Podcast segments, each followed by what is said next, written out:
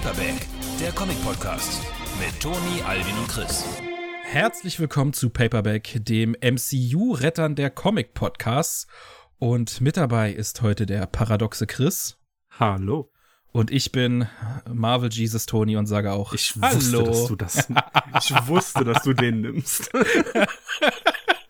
Ja, ich, äh, Du Sack. ich, äh, ich musste mich natürlich ins rechte Licht rücken. Ich glaube, wenn Alvin da gewesen wäre, hätte er sich den Titel unter den Nagel gerissen. Ja. Aber wir müssen heute ohne Alvin auskommen. Er hat den Arsch voll zu tun.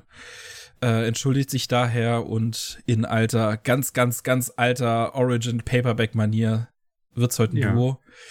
Aber Alvin wird auf jeden Fall noch kurz reinschauen. Richtig, wir werden dann wie Cable einst äh, durch die Zeit reisen und unsere zukünftigen Ichs besuchen, wenn wir über den großartigen Deadpool-Trailer reden.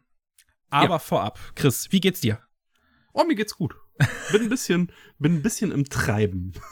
Ich merke schon, du, du, du läufst so auf Autopilot, so du, dir, dir wird gesagt, was du machen sollst und du machst es einfach. Ja, ja.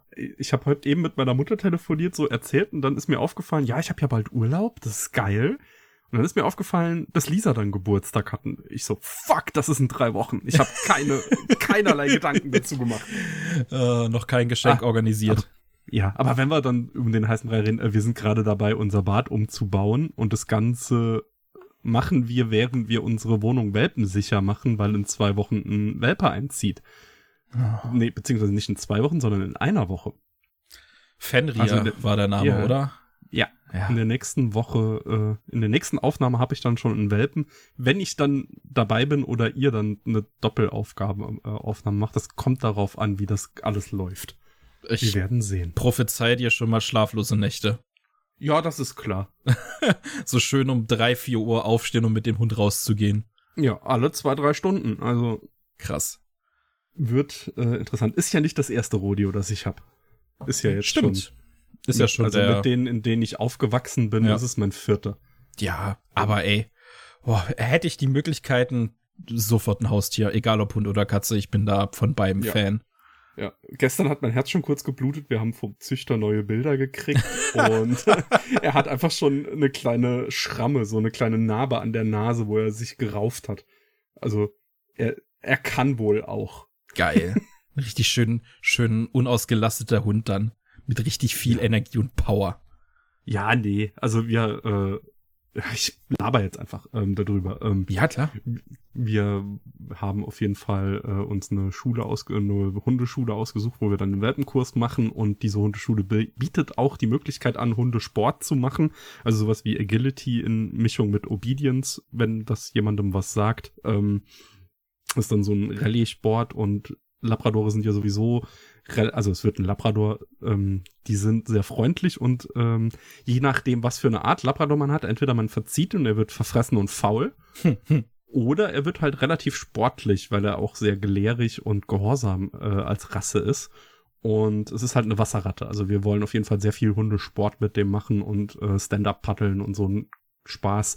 Also äh, wir wollen den schon voll auslasten. Wir werden sehen, ob das alles klappt. Oh, das klingt geil. Ich meine, bei euch in der Nähe gibt's ja die Möglichkeiten, den Hund einfach mal schwimmen zu lassen. Ja, ja, klar. Also der Hund von Lisas Eltern äh, schwimmt regelmäßig in der Saar oder geht, äh, wir haben überall Weiher und kleine Bäche und sowas. Also das geht alles ganz gut klar. Freue ich mich schon, wenn du davon erzählst, was er als erstes kaputt gemacht hat. Ja, so eine Vase. Ich, oh, ja. Wenn ich an Vase denke, ja. muss ich, erinnere ich mich schön an diesen Vorfall, den wir auch live im Podcast hatten, wo der andere Hund eine Vase zerstört hatte. Bei Ja, euch. das war stramm. Das war schön. Ja, Das das, war war laut, ne? Ja, ja, das, das hat man wirklich, wirklich sehr gut gehört, wie es einfach nur geklirrt hat und dann diese Stille. mhm. Ja, ansonsten äh, bei mir äh, weniger aufregend auf jeden Fall. Ich habe mich von meiner Palworld-Sucht losgelöst und warte eigentlich aktuell nur, bis das nächste Spiel mich trifft, was mich dann in die nächste Sucht reißt. Ansonsten habe ich meine Zeit mit Lesen verbracht. Ich habe jetzt auch ähm, dank Twitter äh, Jujutsu Kaisen auf aktuellen Stand gelesen, weil ich gar keinen Bock mehr hatte, dass ich jede Woche in den Trends so diesen Jujutsu Kaisen Kapitel so und so Hashtag drin hat und ich mir dachte so, oh, was ist denn jetzt schon wieder passiert? Es wird hier langsam zum Minenfeld. Mhm. Und hab das jetzt aufgeholt. Und ich muss sagen, puh, also das wird, also es hat echt abgebaut. Muss ich leider sagen. Also für meinen Fall, für mein Geschmäckle hat die, ja, hab, hat die Reihe ähm, echt nachgelassen. Ich habe relativ zügig nach dem Tokyo Incident Arc ähm, aufgehört. Ja. Weil ich weiß nicht warum, aber ich habe extreme Probleme bei Jujutsu Kaisen, dem Plot zu folgen und mich an alles zu erinnern, wie alles funktioniert. Weil da passieren ja. dann einfach Dinge und es sind Charaktere, die man nicht kennt und die ganze Zeit denke ich so, was, was ist da jetzt eigentlich genau wieder los? Aber auch da, ich will eigentlich da auch unbedingt noch weiterlesen, aber, aber, ist halt, mal gucken. es, es wird das gleiche Problem für dich haben wie bei My Hero. Es geht nicht mehr um die Schule. Ja, das ist nicht so schlimm, weil Jujutsu Kaisen hatte, äh, hatte ja nie so den direkten Schulbezug. Stimmt auch wieder. Ne? Aber also ich, weil, da ja. ändert sich die Tonalität ja nicht unbedingt. Aber ich muss auch sagen, jetzt nach dem Shibuya Incident Arc, ja, den meine ich. Äh, kommt ja jetzt der Culling Game Arc, der ja dann Season 3 sein wird. Und ich bin jetzt im nächsten Arc dann schon. Ich weiß nicht, was da noch dazwischen liegt oder so. Mhm. Und, boah, ey, das Ding hat, hat keine Verschnaufpause. Das geht ja. einfach nur bam, bam, bam weiter und dann. Das Schlimmste für mich ist neben der Tatsache, dass, dass ich diese ganzen Kräfte und so weiter nicht verstehe oder nicht einschätzen kann, nicht einordnen kann, dieses Level an Kräften, wo man bei Dragon Ball zum Beispiel noch einen, eine klare Abgrenzung mit Super Saiyan 1, 2, 3 und vielleicht noch 4, wenn man mutig war, äh, mhm. hatte, ist es da so, ja, der kann das und dann kann der andere noch irgendwie äh, eine Antikraft dazu und hier und da und irgendwie hat man das Gefühl, dass es, dass es sich so die Hälfte aus dem Arsch gezogen wurde. Also, dass irgendwie eine logische Begründung gefunden wurde oder ein Kampf sich in eine Richtung entwickelt, aber mhm. dann ein Charakter, egal ob gut oder böse, sagt, haha, aber gegen deine, gegen dein Monster Kamehameha habe ich das Anti-Monster Kamehameha. Was machst mhm. du jetzt? Und das ja, das passiert. Ja. Irgendwie habe ich das Gefühl, Jujutsu Kaisen hat keine klaren Regeln. Nee, irgendwie nicht mehr. Und ja, also ich weiß, dass ich habe schon Alvin vorgewarnt. Den nächsten Band wird er wahrscheinlich oder werden wir gut finden, weil den werde ich auf jeden Fall gut finden. Ich weiß, was passiert.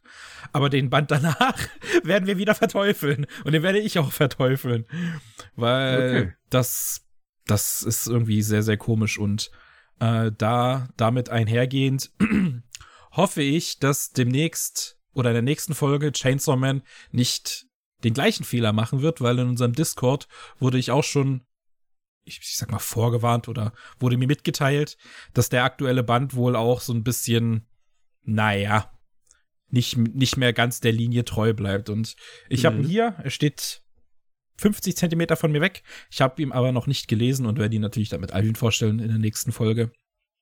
Ja. Aber so Anime, äh, Manga-technisch hoffe ich auf auf bessere Zeiten. Aber ich habe ja zwei mhm. Mangas heute dabei, die auf jeden Fall eine Empfehlung wert sind. Mhm. Das ist halt das Ding bei ongoing schonen Serien. Entweder kriegen sie es hin oder sie im Laufe der Zeit werden sie kacke. Also das war bei Bleach so, das war bei Naruto so. Auch wenn da viele anderer Meinung sind. Ich fand Naruto scheiße am Ende. Ich fand Bleach, naja, zwischendurch. Also alles, was nach Eisen kam, hat mich sowas von nicht interessiert. Ähm, von daher wundert's mich halt nicht und ich bin einfach nur froh, dass One Piece immer noch im sicheren Hafen ist. Ja, das ist so äh, das einzige aktuell, was was irgendwie von jeder Seite aus Lob kassiert. Also ja. lies den Manga, hast eine gute Zeit. Schau den Anime, hast eine gute Zeit. Hab nur die Netflix-Verfilmung geschaut, hast eine gute Zeit. Ja. So die okay, Spiele. Ähm, ich mache jetzt mal eine ne, ne Überleitung. Weißt ja, du, gerne. wer keine gute Zeit hat? so die, also ich habe bloß Andeutungen in Memes gesehen. Jetzt möchte ich die ganze Geschichte mal einmal zusammengefasst bitte hören. Okay, also jetzt lob mich nicht zu groß an. Ich habe mir da ein paar News dazu angelesen und die Memes mir dazu angeguckt. Reicht ähm, mir. die, es gibt ja eine relativ große Leak-Szene, was die ähm, schon Jump-Mangas angeht, also auch äh, One Piece, Jujutsu Kaisen, My Hero Academia, da kommen ja die Leaks immer, also die Kapitel kommen meistens offiziell in unsere App sonntags. Freitags kommen meistens dann schon so ähm, so Fanscans mit Fan-Übersetzungen und so Donnerstag, zwischen Dienstag und Donnerstag gibt's meistens Leaks, Zusammenfassungen der Chapter und ähm, abfotografierte Seiten. Ja. Und in Japan gibt's da jetzt, äh, wurde da jetzt ein relativ großer Polizeischlag dagegen ausgeführt, weil ähm, die bekannten Leaker eine dicke Razzia bekommen haben und somit jetzt die meisten Leak, also andere Leaker haben jetzt gesagt, ja, äh, ist uns gerade zu heiß, wir werden jetzt mal mindestens ein bis zwei Tage länger brauchen pro Leak. Und ähm, die, Fall, die Seite Scanpia, die hat ähm, auf jeden Fall Twitter, Discord, alles deaktiviert, was ging. Und Oha. die haben halt auch immer diese Scans reingestellt. Und ich verstehe, dass es so ist. Ich verstehe, warum die Razzias gemacht sind. Das ist eine Urheberrechtsverletzung. Aber da ich genau in diesem Maß konsumiere, also ich habe immer dienstags die ersten Hints gelesen, mittwochs dann meistens die textlichen Zusammenfassungen, donnerstags habe ich mir dann die Bilder dazu angeguckt, freitags habe ich mir dann die Scans dazu angeguckt und sonntags das offizielle Chapter gelesen, weil die offizielle Übersetzung ist ja die, die zählt. Und das fehlt wird mir auf jeden Fall schon fehlen. Also ich glaube, nächste Woche ist das erste, die erste Runde bei One Piece, wo ich es mitbekommen habe. Also diese Woche, wo wir jetzt aufnehmen. Also ab ja. morgen sollte es sich, ähm, ja, sollte es sich bemerkbar machen, weil One Piece hatte letzte Woche Pause und die anderen Sachen lese ich halt nicht so exzessiv. Und deshalb, ich bin sehr gespannt, wie sich das auswirken wird. Ob ich Freitag das Chapter vorab lesen kann oder ob ich wirklich auf Sonntag warten muss.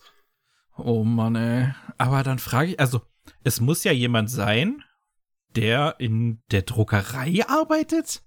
Ja. Oder halt im Allgemeinen einfach Zugang zu den Rohdaten hat. Ja, irgendwie mittels Mann, Schrägstrich Frau, im E-Mail-Verkehr irgendjemand CC gesetzt und mhm. ab dafür. Ja. Oh, ey, das es wundert mich da auch, also es gab schon mal da so einen Skandal, ja. also dass da auch Leute verhaftet wurden, aber es wundert mich, weil es halt so es ist ja ein offenes Geheimnis, so die ganze die ganze Hardcore-Fan-Community konsumiert genau so. Es gibt eigene Natürlich. Reddits, die nur für diese Leaks da sind. Natürlich, musst du ja machen. Deshalb, ja, deshalb wundert es wundert mich, dass das so lange gedauert hat, auf der einen Seite. Und auf der anderen Seite denke ich mir so, ja, aber eigentlich hat's euren Zahlen ja keinen Abbruch getan. Also mehr, außer den Hype anzufachen, hat's ja eigentlich auch nichts gemacht. Nee, das stimmt schon, aber es wird den Zahlen auch nichts äh, also es wird die, den Zahlen auch nicht schaden, wenn sie das jetzt tilgen, nee. weil die Leute nee. trotzdem One Piece lesen wollen.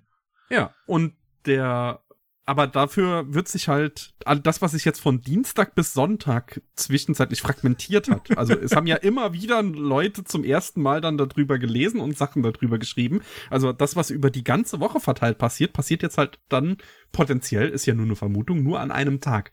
Also wie gesagt, ich verstehe es, es ist vollkommen gerechtfertigt, weil es ist halt eine krasse Urheberrechtsverletzung. Ja.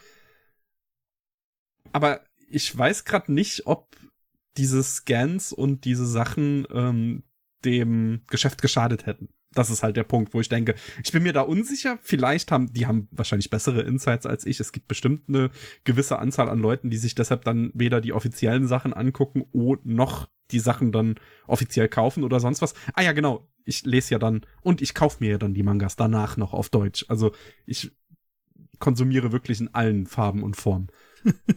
und von daher, wir werden es sehen es ist auf jeden Fall super interessant. Also Twitter hat für einen Tag gebrannt.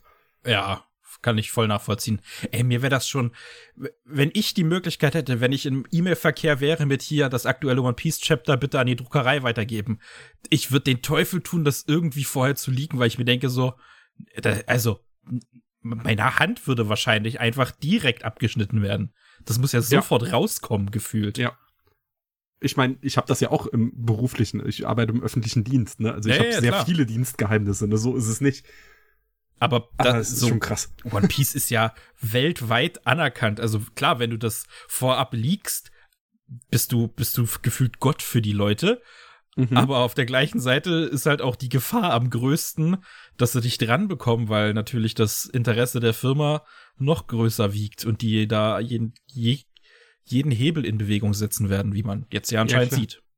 Und ich meine, es machen auch Leute ja auch super intelligent, die nur mit Synonymen im Internet unterwegs sind ja, und ja, so zwei Satzzusammenfassungen schreiben und sowas, ne? Also es gibt ja auch Leute, die es intelligent machen, aber es ist auf jeden Fall eine spannende Zeit. Also ich habe, ich, wie gesagt, es ist schon mal passiert. Dadurch hat sich alles einen Tag verschoben. Wir werden sehen, wie sich jetzt auswirkt. Ja. Ja, was das Internet noch in Aufruhr versetzt hat, war der Super Bowl. Sind wir jetzt, die, sind wir jetzt die, der Überleitungspodcast? Wir sind der Überleitungspodcast. jede, jede Chance genutzt. Nein, der Super Bowl war am Wochenende. Den haben wir natürlich alle drei mit, mit Argus-Augen verfolgt und alles natürlich verstanden und nachvollziehen können. Ich habe geschlafen und am nächsten Morgen sofort mein Handy in die Hand genommen und alles, was mich interessiert hat, konsumiert, aka die Trailer. Richtig. Und einer dieser Trailer war der lang ersehnte Deadpool 3 Trailer. Den, ja, also ich glaube, ich das letzte Mal so gecampt habe ich bei einem Avengers Endgame Trailer. Ich habe da wirklich je, jeden Tab offen gehabt. Ich hatte Ryan Reynolds. es war ja noch Twitter. nicht mal klar, ob er kommt. Ja, es waren ja bloß irgendwelche Rumors, dass der Trailer zu, am Super Bowl-Tag kommen soll. Dann wurde wenigstens noch so die Zeit eingegrenzt zwischen 0 und 1 Uhr, wo ich dann dachte so, danke lieber Gott, dass es noch so früh ist. Ich muss den nächsten Tag arbeiten. Und als er dann kam, ah, war alles wieder gut. Aber für die genauere Analyse gebe ich ab an Zukunftschris, Alvin und Toni. Danke Vergangenheitstoni, danke Vergangenheitschris. Ab jetzt übernehmen wir. Hallo Zukunftstoni, hallo Zukunftschris. hallo. Hallo. so, ja, kann doch nicht angehen, dass ihr eine Folge ohne mich aufnehmt. Äh, die muss ich natürlich kapern und das für ein wichtiges Thema. Der Deadpool Trailer ist rausgekommen. Wie versprochen in der letzten Episode ist er erschienen äh, pünktlich zum Super Bowl. Und ja, Toni und ich sind sogar wach geblieben und haben live gesniped äh, ja. auf Social Media, wann er endlich erscheint, die, die, die Sekunden runtergezählt. Es war sehr, sehr spannend. Und ja, dann war er da und ist mittlerweile, äh, sind ja ein paar Stündchen vergangen, seit er erschienen ist, äh, gilt er als der meistgeschaute Trailer innerhalb von vier, der ersten 24 Stunden überhaupt. Ein Rekord, der gefühlt halt auch alle vier Monate gebrochen wird. Ähm, aber scheint ja bei den Leuten anzukommen. Ja, also die, Posi ja. also die Resonanzen waren durchaus positiv. Ja, die anderen Trailer oder der Film davor mit den meisten Views, nur um es einmal gesagt zu haben, war übrigens Spider-Man No Way Home, laut der Grafik, die Tony hier ausgegraben hat, der genau 10 Millionen weniger Views hatte und danach kam Avengers Endgame 1 und also Trailer 1 und 2, Transformers, warum auch immer. Ja, mega ja, der, random. Der fällt da so voll raus. Ich, also das war der Transformers mit den Dinosaurier Transformers, das ist der einzige nee. Grund. Nee, das war der mit den Gorillas. Richtig, das war der, der letztes Jahr kam. Ach so, ah, stimmt, das war der Beast Wars. Ah, ja, ja, ja, genau, der Beast Wars Transformers Film. Ja gut, der war auch mit Dinos, glaube ich. Oder? Hat er die Decepticon Dinos? Ich habe die Egal. nicht mehr geguckt. Ich Keine auch nicht. Ich auch nicht, aber ich hätte ein Interesse dran, weil ich Beast Wars damals geil fand. ähm, und ja, äh, dann noch Infinity War und Lion King sind äh, hier mit aufgelistet. Aber was mich interessieren würde, Chris, Du als jetzt nicht der größte Deadpool-Fan hier in der Runde. Was sagst ähm, du? Wie fandest du ihn?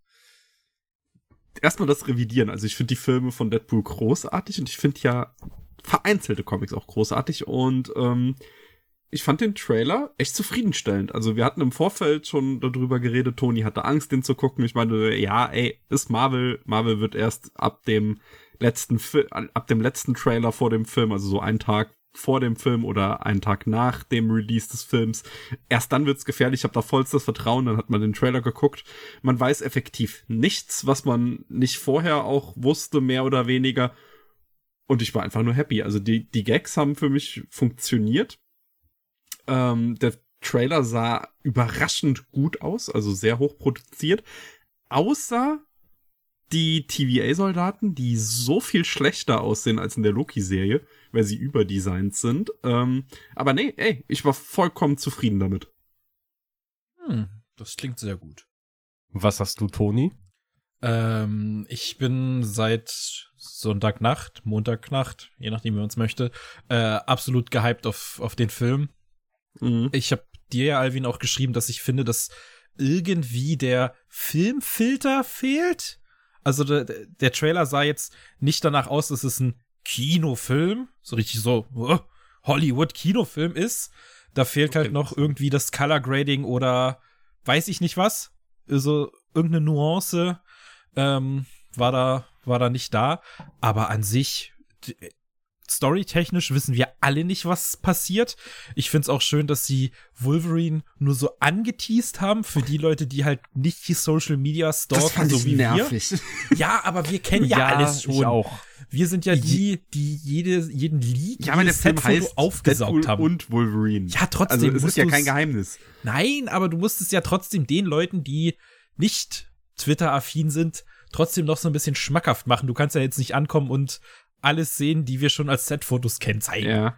Also das Ding ist, der Trailer wirkt wie konzipiert, bevor halt die Bilder der Kostüme geleakt sind. Also das ist eigentlich so ein Trailer machst du, wenn du das Kostüm von Wolverine als Überraschung, als ganz große Überraschung irgendwie raushauen willst. Dummerweise haben wir es halt eben gesehen. Es gab die Leaks, es gab die Setbilder. Wir wissen halt, äh, dass er ein Comic-akkurates Kostüm bekommt. Von daher ist es tatsächlich, finde ich halt auch ein bisschen fraglich, warum Wolverine so komplett kurz gekommen ist. Also so Ja. ja eigentlich gar keine Szene bekommen hat.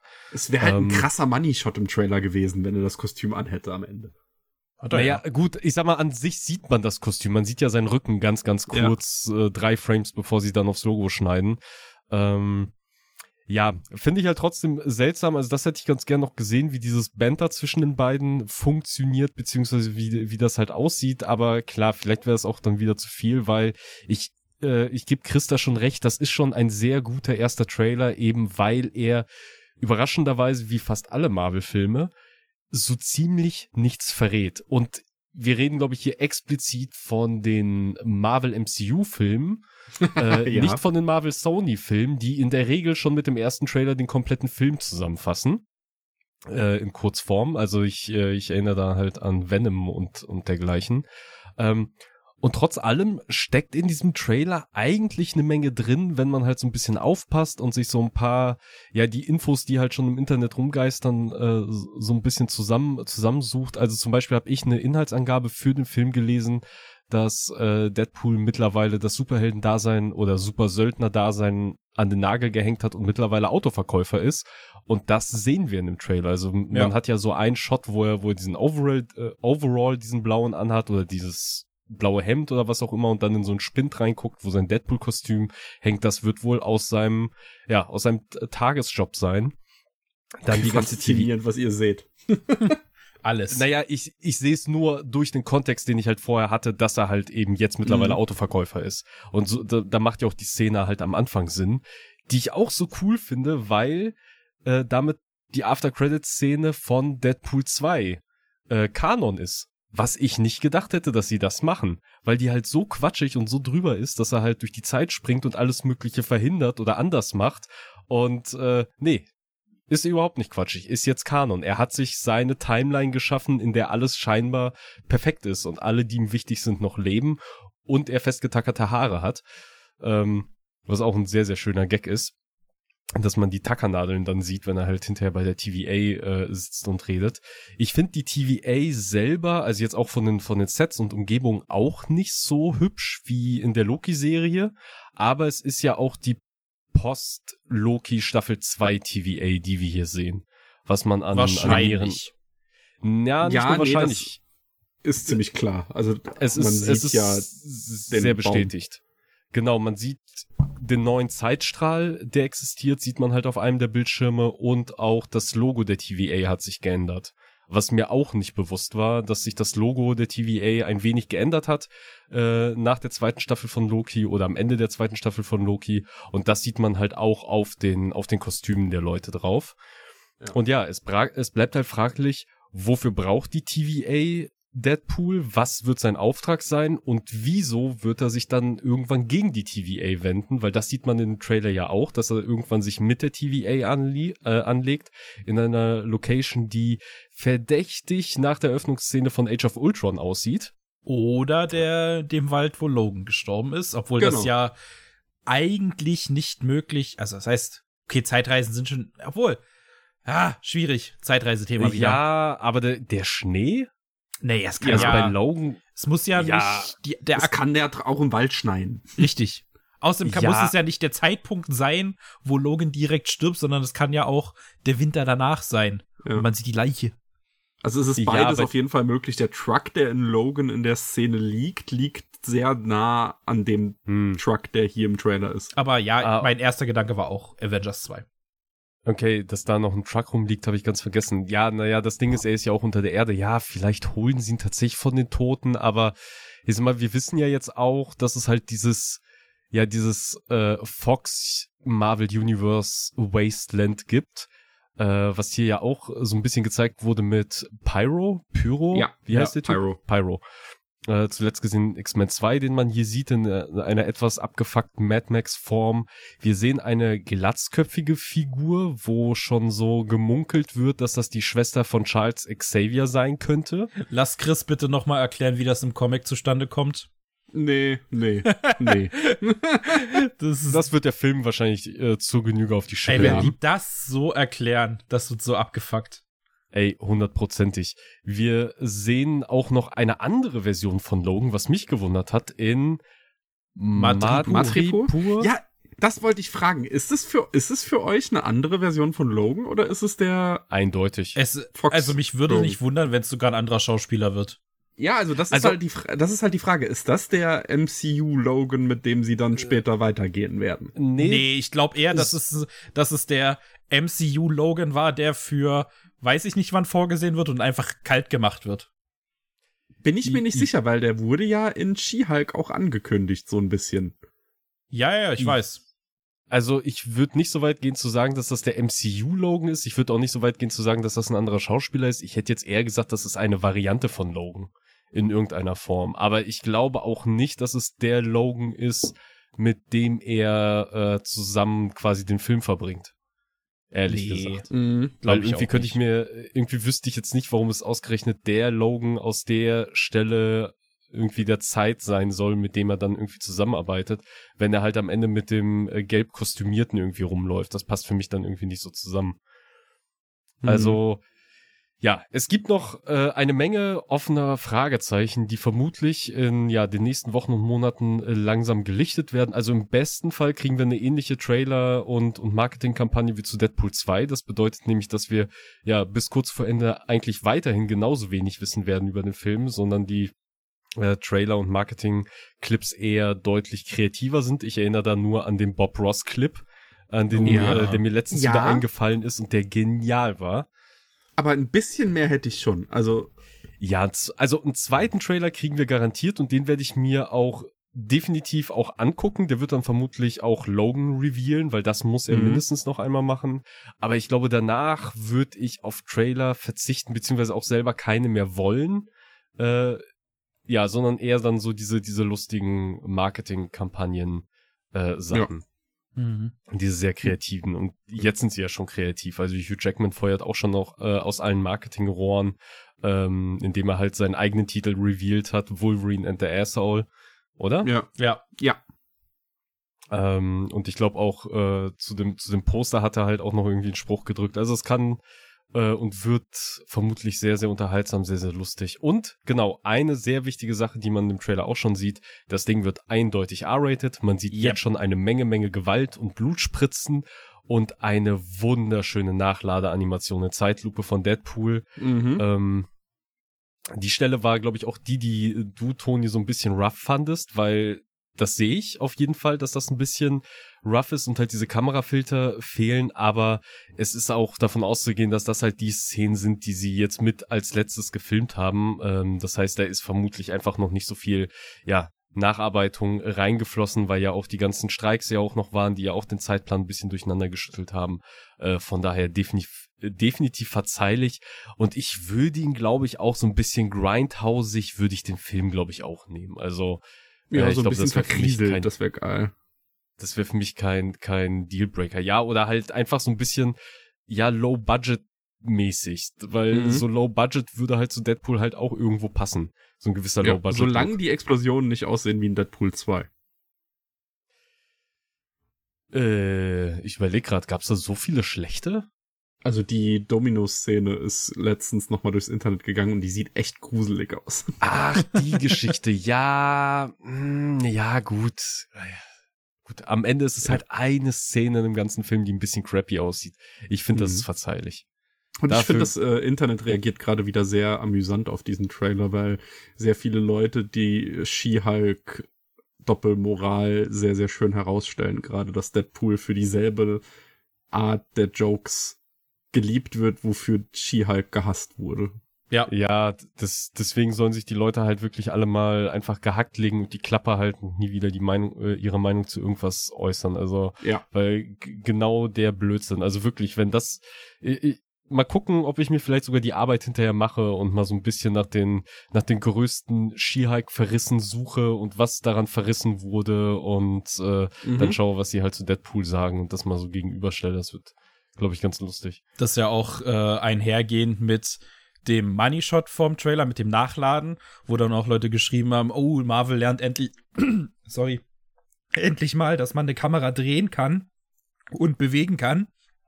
Mhm. Obwohl das ja in The Marvels auch passiert ist, aber das hätte man ja wissen müssen oder wissen können, wenn man den Film überhaupt geschaut hätte, bevor man ihn grundlos hatet. Und das Ja. zeigt sich ja auch wieder, dass der Film aktuell bei Disney Plus, also klar, der ist auf Platz eins.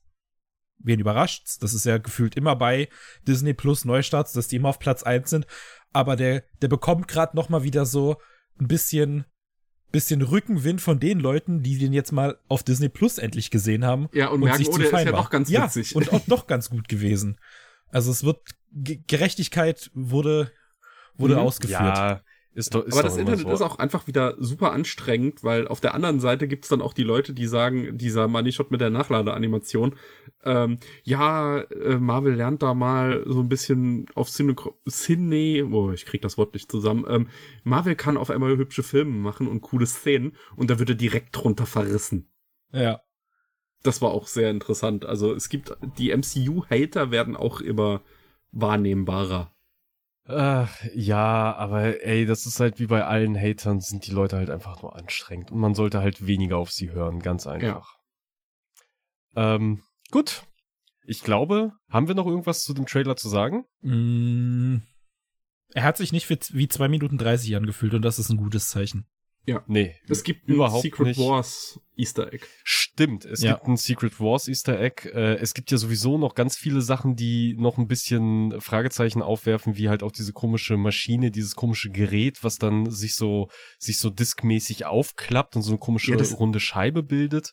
Ja, ich war auch Ähm. im Trailer super verwirrt. Ich dachte zuerst, es wären Dr. Doom oder Magneto oder irgendwie sowas in der Richtung. Ja, War andere total- Leute haben auch, äh, andere Leute haben halt auch schon Star-Lord vermutet und dann Was? gibt's ja auch noch diesen, äh, ja, halt den, den Wüsten-Star-Lord, den, den Okay. Endzeit-Star-Lord. Ähm, und dann äh, gibt's ja noch diese Uzi-Szene, wo Ja. Leute dann wiederum gesagt haben, das könnte Lady Deadpool vielleicht sein in dem Moment. Mhm. Und da wird ge Ähm. gemunkelt, dass es äh, Ryan Reynolds Frau sein könnte, die die spielt. Genau. Fänd ich amüsant. Äh, Ja.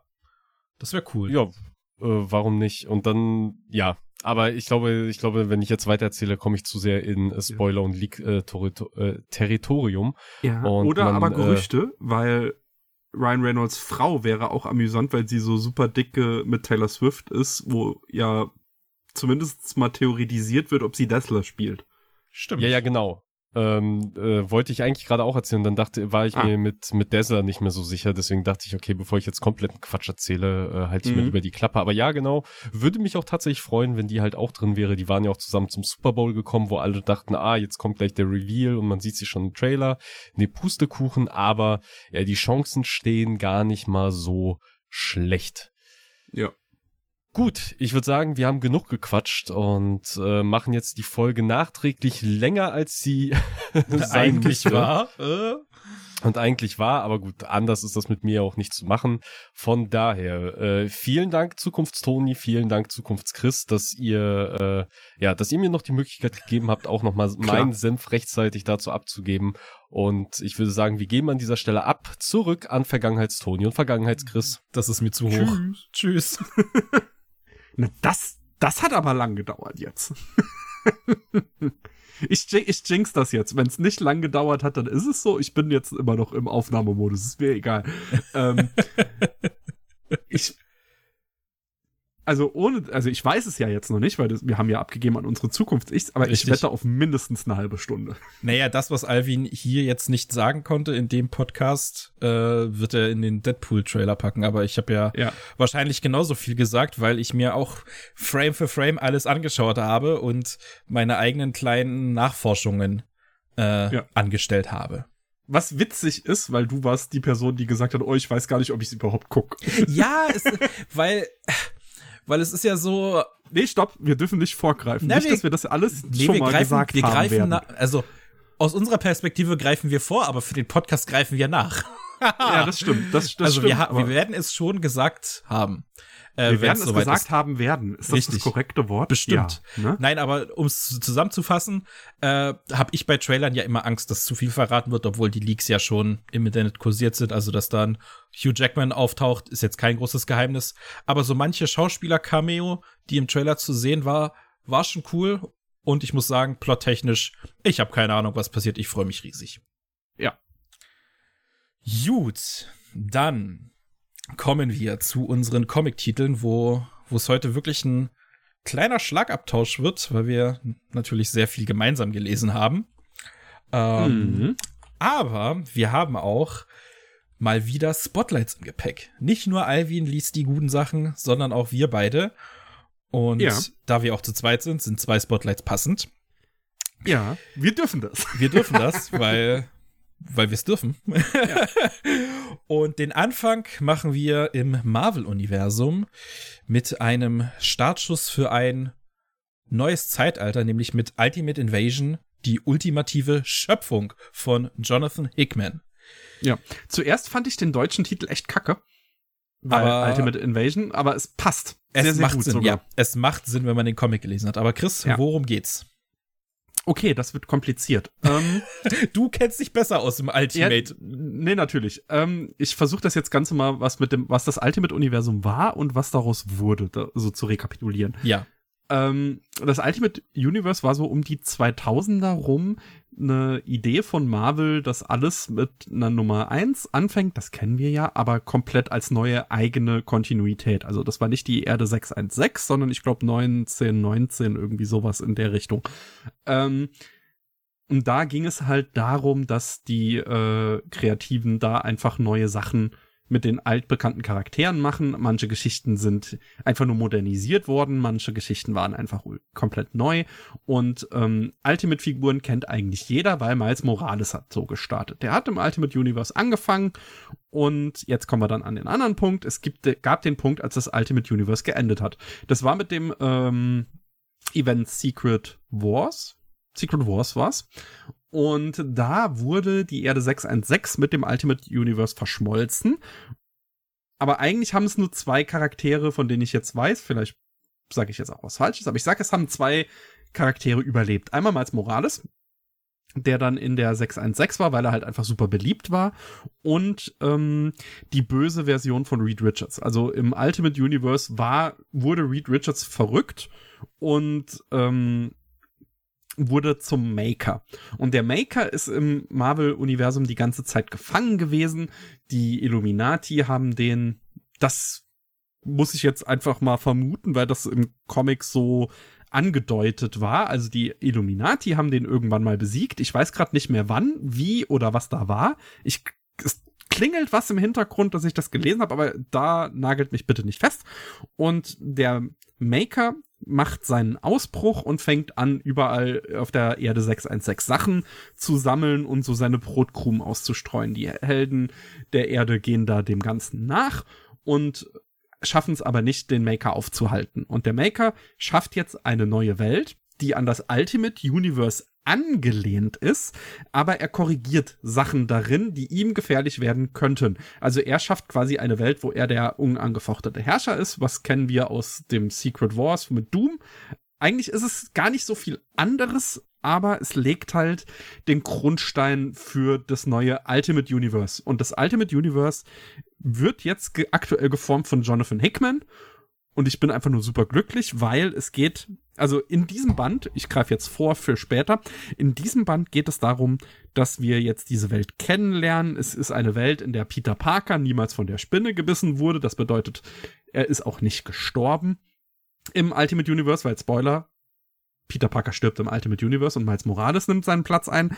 Und ähm, Iron Man ist nicht Tony Stark, sondern Howard Stark. So, das sind so die relevanten Änderungen, die wir in diesem Band quasi miterleben. Und es geht jetzt darum, was passiert mit dieser neuen Welt, ohne jetzt zu weit vorwegzugreifen. Und das Ganze ist gezeichnet, muss ich sagen, von Brian Hitch. Und, Brian, und der Comic hat deshalb sich so ein bisschen angefühlt wie so ein wohliges Nachhausekommen, weil er hat das Avenger, Brian Hitch hat das Avengers Pendant im Ultimate Universe, die Ultimativen hießen die da, ähm, gezeichnet. Das bedeutet, der Comic sieht halt aus, wie die Ultimate Comics früher ausgesehen haben, hat dann noch den Bonus, dass es von Jonathan Hickman geschrieben ist und dieses, ähm, die Cover-Artworks und dieses ganze haptische, die Zwischenkapitel und die Zusammenfassungen und dieses, das ist im Stil von den der äh, Hickman X-Men Reihe und ich bin ja ein Riesenzacker davon. Also ich habe das aufgenommen, habe es angefangen zu lesen, war mir dann während dem Lesen gar nicht mehr sicher, wird's ein Spotlight oder wird's kein Spotlight und dann war das zu Ende und mein Kopf war weggeblasen, weil die Geschichte war okay. Also es ist nichts da drin gewesen, was jetzt für mich super groß überraschend wäre oder mich irgendwie sonst unfassbar begeistert hätte. Also es ist jetzt kein Hickman-Comic, der komplett verkopft ist oder dem man super schwer folgen kann. Aber es ist ein Hickman-Comic, der wieder so einen Grundstein für das nächstgrößere Ding legt. Und das Ultimate Universe ist back. Und wenn ich so die. Moment. Spoiler ich das jetzt, wenn ich die nächsten Comics, die da drin kommen, ankündige? Nee. Nee, wir hatten ja nee. auch schon. Die sind ja schon, wir haben ja schon drüber geredet. Ne? Richtig. Ne? Genau. Und es gibt jetzt auch einen Jonathan Hickman Spider-Man Run, einen Ultimate Spider-Man Run, wo ein erwachsener und bereits im Leben stattfindender Ehemann und Vater Peter Parker von der Spinne gebissen wird nach diesem Ultimate Invasion Comic und dann quasi den Grundstein für eine neue, für einen neuen Ultimate Spider-Man legt. Und ich bin sowas von an Bord. Also ich hab so Bock. ja, das, das, das dachte ich mir schon, dass dir da äh, das Zelt in der Hose aufgeht. Aber du hast vollkommen recht mit, mit Ultimate Invasion. Das, das Ding macht so viel Bock auf mehr. Es ist zwar nur mhm. ein Prolog. Was heißt nur? Es ist ein richtig geiler Prolog, so wie man sich einen Prolog wünscht.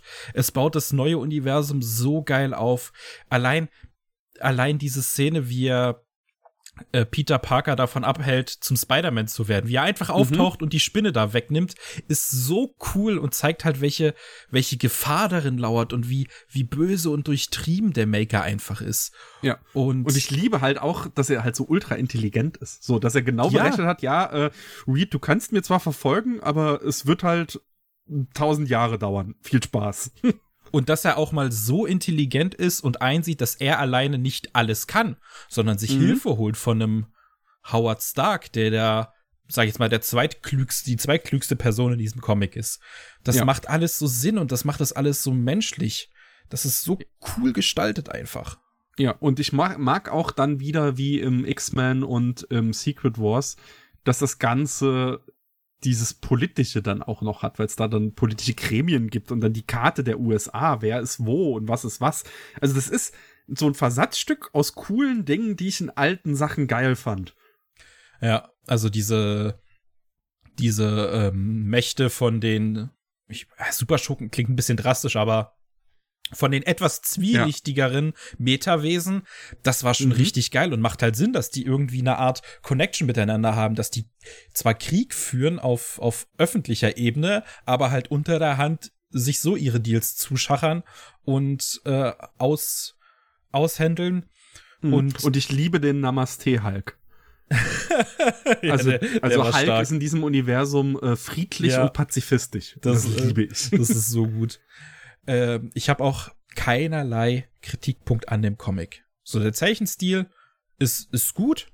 Ja, es, in meinen Augen. ich kann verstehen, wenn er gewöhnungsbedürftig ist, weil er halt so ein bisschen oldschoolig aussieht. Ja, aber er sieht halt, halt oldsschoolig aus, aber das, ja. das, das muss jetzt, also das ist jetzt nichts Schlechtes. Aber die Story überschattet halt das Artwork meilenweit. Also, was da alles in, in den Inhalt gelegt wurde, meine Fresse geht das ab. Das hat, Ja. das hat einfach, es sind vier Kapitel, aber es sind vier sehr intensive Kapitel. Mhm. Und es sind vier sehr dicke Kapitel, weil das Ding ist auch ein Klopper. Ja, ich hätte so gedacht, so, oh ja, so hm, fünf, sechs, sieben Kapitel wird das bestimmt Mhm. umfassen. Gucke in die Inhaltsangabe, vier Stück. Ah ja, okay, äh, ich weiß, worauf ich mich einlasse, auf Jonathan Hickman. Ja. Aber wie du schon sagtest, ich freue mich riesig auf das, was noch kommen wird. Das ist ja, Ja. mein. Also die Spider-Man-Serie, was ich da auf Das- Twitter lese und was so, so ist, also das ist ja großartig. Ich habe ja schon lange keine Spider-Man-Story mehr gelesen, die mich, die mich hypt. Aber da, da bin ich sogar ganz kurz davor, mir entweder Marvel Now zu holen, um schon reinzulesen. um schon reinzulesen, oder sogar die Hefte zu kaufen. Weil ich, ich befürchte, das wird hier in Deutschland als Heft erscheinen. Wenn so viel kommt, das weiß man ja auch nicht.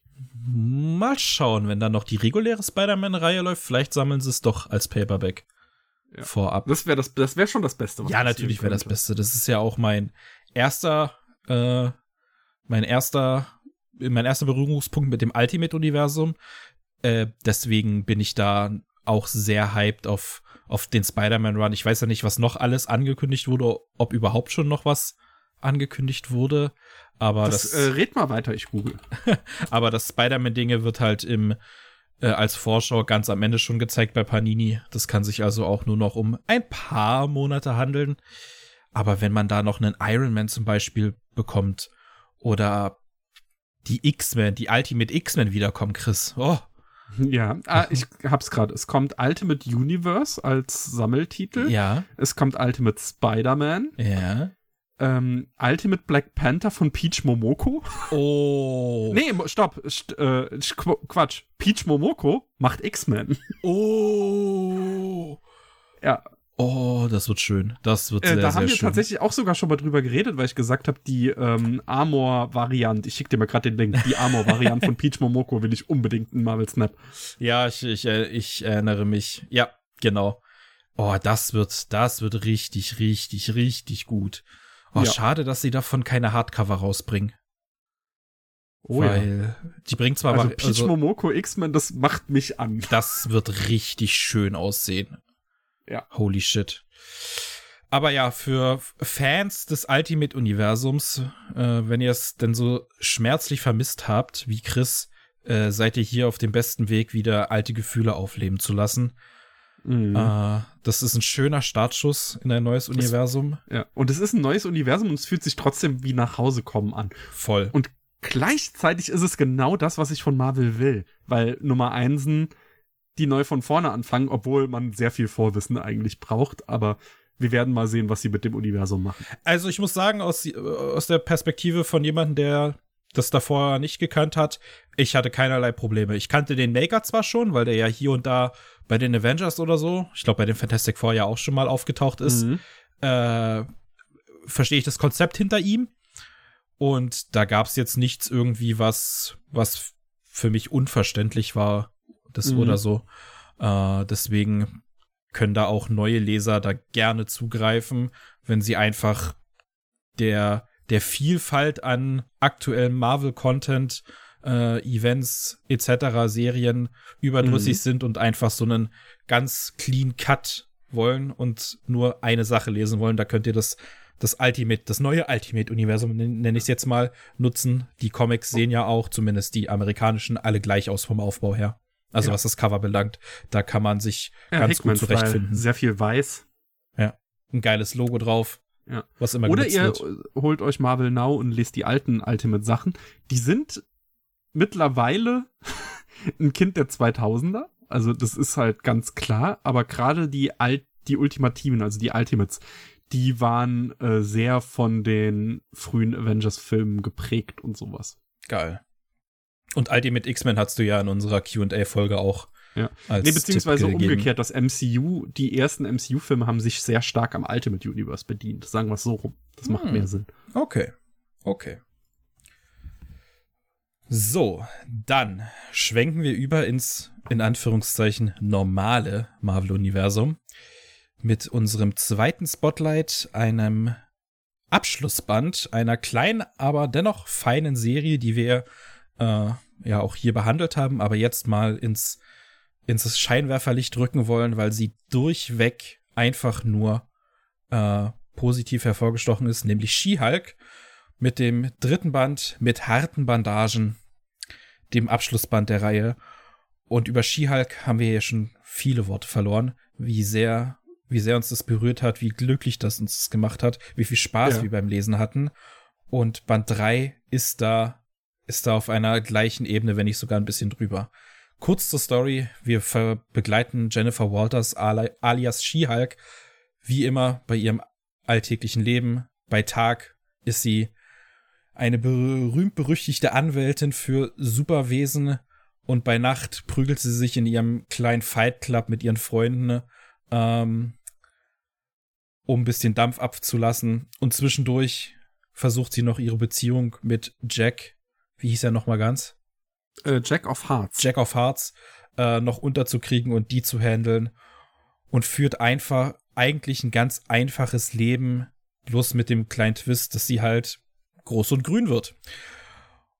Und ähm, als sie eines Tages oder eines Nachts von den Fantastic Four angerufen wird, ähm, wird sie um Hilfe gebeten, so ein bisschen Schmiere stehen, weil es ein kleines Problem gibt in dem Headquarter. Und als sie da aufpasst, dass niemand reinkommt, dass niemand rauskommt, wird sie überrascht von einem, ja, sehr eigenwilligen Dieb, der versucht, etwas zu klauen, was ihm auch gelingt. Und She-Hulk nicht so ganz ernst nimmt und eher das Ganze als eine Art Flirt sieht und mit ihr so ein bisschen rumschäkert, rumtänzelt, sich so auf einen Kleinkampf einlässt, den aber gewinnt. Und diese Niederlage bleibt ihr so krass im Kopf hängen, dass sie die Tage danach an nichts anderes mehr denken kann. Und dieser, dieser Dieb ähm, sucht sie halt auch auf, äh, sie treffen sich wieder und jedes Mal aufs Neue ist sie, ja, ist sie irgendwie hin und weg von ihm, von seiner Präsenz, von seiner Art, wie er sich gibt und was er macht.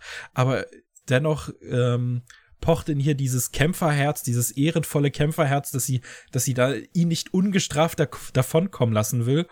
Und so entsteht so eine kleine, ja, Dreiecks-Liebesgeschichte in diesem Band zwischen halt ihr, dem Jack of Hearts, ihrem Freund, den sie halt noch nicht offiziell vor allen anderen Freunden nennen will, und diesem mysteriösen, geheimnisvollen Dieb. Mhm. ja, ey, ich hab's dir ja geschrieben. Das Ding hat super, super Spaß gemacht. Es ist wholesome as fuck.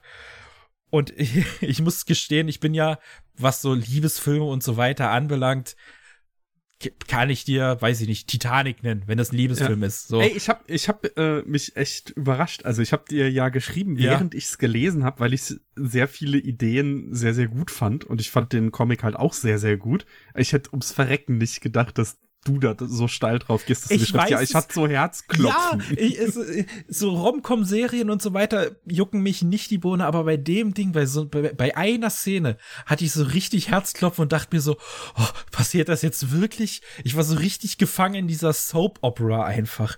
Und das ist, das, das Ding ist so grandios geschrieben, so diese Idee von dem Fight Club, was ja im letzten Band, glaube ich, etabliert wurde, immer noch super.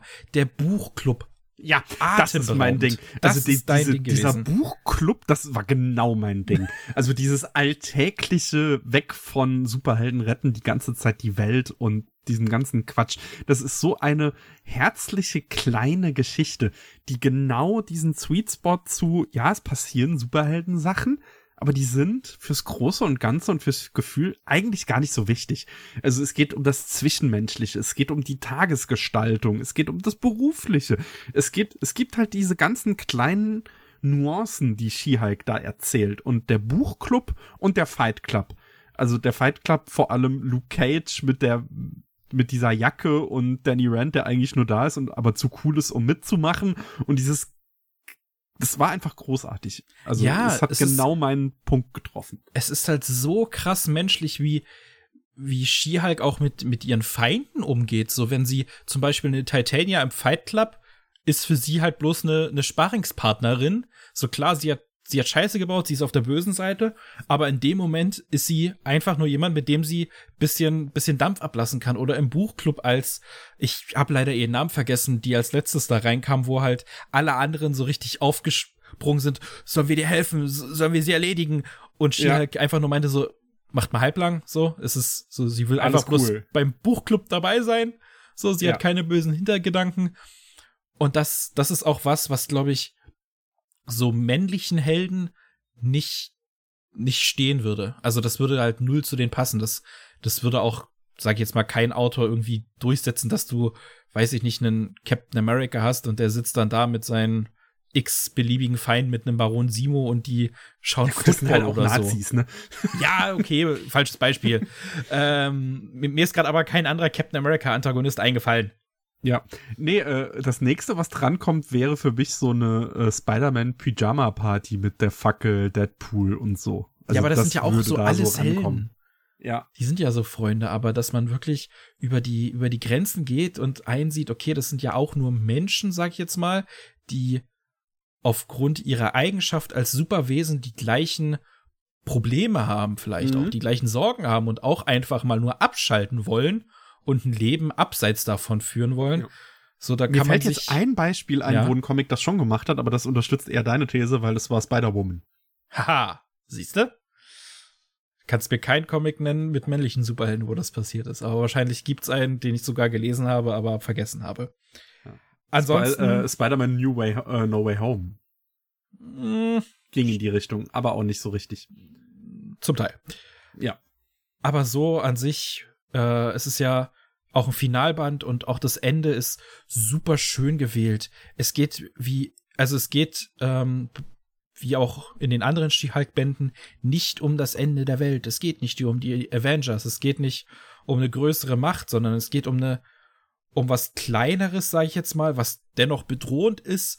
Und es wird auch mal eine Sache zu Ende erzählt. Es wird jetzt Mhm. nichts offen in den Raum gestellt, so nach dem Motto, äh, ja, dieses Mal hast du mich geschlagen, She-Hulk, aber das nächste Mal, sondern äh, ja, die, die, die, äh, das Kreativteam war sich seiner, seiner Sache bewusst, seiner Endlichkeit von drei Bänden und haben das so schön zu Ende nach, äh, zu Ende gebracht. Das ist unglaublich und optisch, ich meine, es unterscheidet sich nicht zu den ersten beiden Bänden. Mhm. Da haben wir schon viel gesagt. Es ist, es ist so schön gezeichnet. Es ist locker. Es ist bunt. Es hat auch einen super Lesefluss. Also es liest sich einfach flüssig. Du hast jetzt nicht irgendwie das Gefühl, okay, was passiert jetzt zwischen den Panels? Wo, wo, wo Mhm. stecken wir gerade? Was, was ist hier los? Sondern es setzt das Ganze super schön in Szene und ich muss auch sagen, also optisch gesehen wunderschön. Ja, und ich sag, wie es ist, die She-Hulk-Serie ist sehr comicnah. Ja, Ist mir egal, was das Internet sagt. Ja, ja, ja, das ist ja, das werde ich in der Deadpool News schon gesagt haben. Äh, es ist, ist halt wieder auf Twitter, zeichnet sich halt schon wieder dieses Bild ab von Leuten, die Deadpool wegen den kleinsten, wegen den kleinsten Sachen hypen, aber dann halt vergessen, dass She-Hulk sowas genau dasselbe She-Hulk gemacht, hat und das, The ja. Marvels das gleiche gemacht haben. Und jetzt macht's halt ein männlicher Charakter und alle sind so, oh, er wird das MCU retten. ja. Na, du wirst es gesagt haben werden. Ja, genau. Aber ja, für Leute, die Bock haben auf was, auf was Einfaches, auf was Herzerwärmendes, auf was Gefühlvolles vielleicht auch, die sollten sich Ja. die drei Bände von She-Hulk holen. Da, da kann man nichts falsch machen, so. Und allein dafür, dass du mir die Nachricht geschrieben hast, ich hatte so Herzklopfen. Das hat, das, das, allein dafür hat sich's gelohnt, die Serie zu verfolgen. Ja. Sehr, sehr schön. An dem Tag hat's mich einfach getroffen. Ja. Aber ich war dann, ich, ich war auch voll drin. Also ich hatte Ja. super viel Spaß damit. Also wie gesagt, vor allem der Buchclub, der hat mich so nachhaltig unterhalten, wie das Ganze auch schief geht und alles, was da so passiert. Das war einfach nur herzlich. Ja. Aber bleiben wir bei Powerfrauen des MCU oder des, des Marvel-Universums. Äh, und kommen zu einer Nummer eins, ähm, nämlich Scarlet Witch, die sich hier reinzaubert mit Die magische Tür. Äh, wir, ich weiß nicht, Chris, hattest du auch die letzten Scarlet Witch Comics mitgelesen? Ich weiß nicht mehr, ob du Nee. oder Alvin das warst, weil wir hatten ja hier auch das Darkhold vorgestellt. Da war Nee, sie ja da war dabei. ich Das ist ja sozusagen die Vorgeschichte zu dem Comic. Die beinhaltet ja, dass, dass Wanda ähm, die Macht des Darkholds in sich aufnimmt und ihren Meister, wie heißt der? Cheaton? Nein. Ton, irgendwas, auf jeden Ja. Fall, ihren großen Meister, den. Das Marvel Cthulhu. ja, das Marvel Cthulhu den, den Darkhold Teufel ähm, in sich gefangen hält, um halt seine Gefahr einzudämmen. Und jetzt ist sie neben Dr. Strange wahrscheinlich die mächtigste, mächtigste Zaubererin oder Hexe, die das Universum zu bieten hat. Aber lebt ein ganz kleines normales Leben. Also ähnlich wie She-Hulk. Äh, Hat Scarlet Witch sich dem großen Avengers-Team so ein bisschen abgeschworen, hat sich einen kleinen Zauberladen ähm, gezogen, in dem sie magische Güter an Leute verkauft. Und da musste ich zweifelsohne an die eine Rick and Morty Folge denken, wo Summer bei dem Teufel da aushilft, Ja. äh, der so verzauberte Gegenstände, die, die, die den Leuten schadet, verkauft. Aber so ist Wanda nicht. Sie sieht sich eher als Heilige, die halt den Leuten helfen möchte. Und in ihrem kleinen Zauberladen hat sie auch eine Assistentin beziehungsweise Verkäuferin, nämlich Darcy Lewis, die wir aus den Torfilmen kennen, die ja eigentlich nur bei ähm, Jane Foster äh, Handlangerin gespielt hat. Nicht nur, sie war auch in WandaVision. Ja, sie war auch in Wandervision, stimmt. Und sie kam durch besagte magische Tür, denn in diesem Shop gibt es neben dem normalen Haupteingang, durch den jeder kann, auch eine magische Tür, die letzte Tür sozusagen in diesem, in diesem Laden, durch den nur Leute kommen, die vor dem Ausstehen, die vor dem Abgrund stehen, die keinen, keinen Weg mehr zurückfinden und ihrem Ende sozusagen aussichtslos entgegenblicken. Und dann, wenn sie an diesem Punkt sind, öffnet sich die Tür und sie können in diesen Shop reintreten und Wanda sagt, ich helfe dir ohne jegliche Kosten, ohne jegliche Scheu. Sag mir, was dich bedrückt, sa- sag mir, was dir, was dir Schaden zufügt und wir regeln das. Hm. Und so lebt sie ihr Leben als wohltätige Samariterin mit einem kleinen monetären Hintergedanken natürlich. Klar. Ja. Chris, ich, ich, du sag's, hast, ich sag's mal so, also ja, ich habe sie jetzt heute gelesen Genau. und wäre das Ende nicht wie das Ende ist, ja, wäre das Ding für mich auch ein Spotlight-Kandidat gewesen.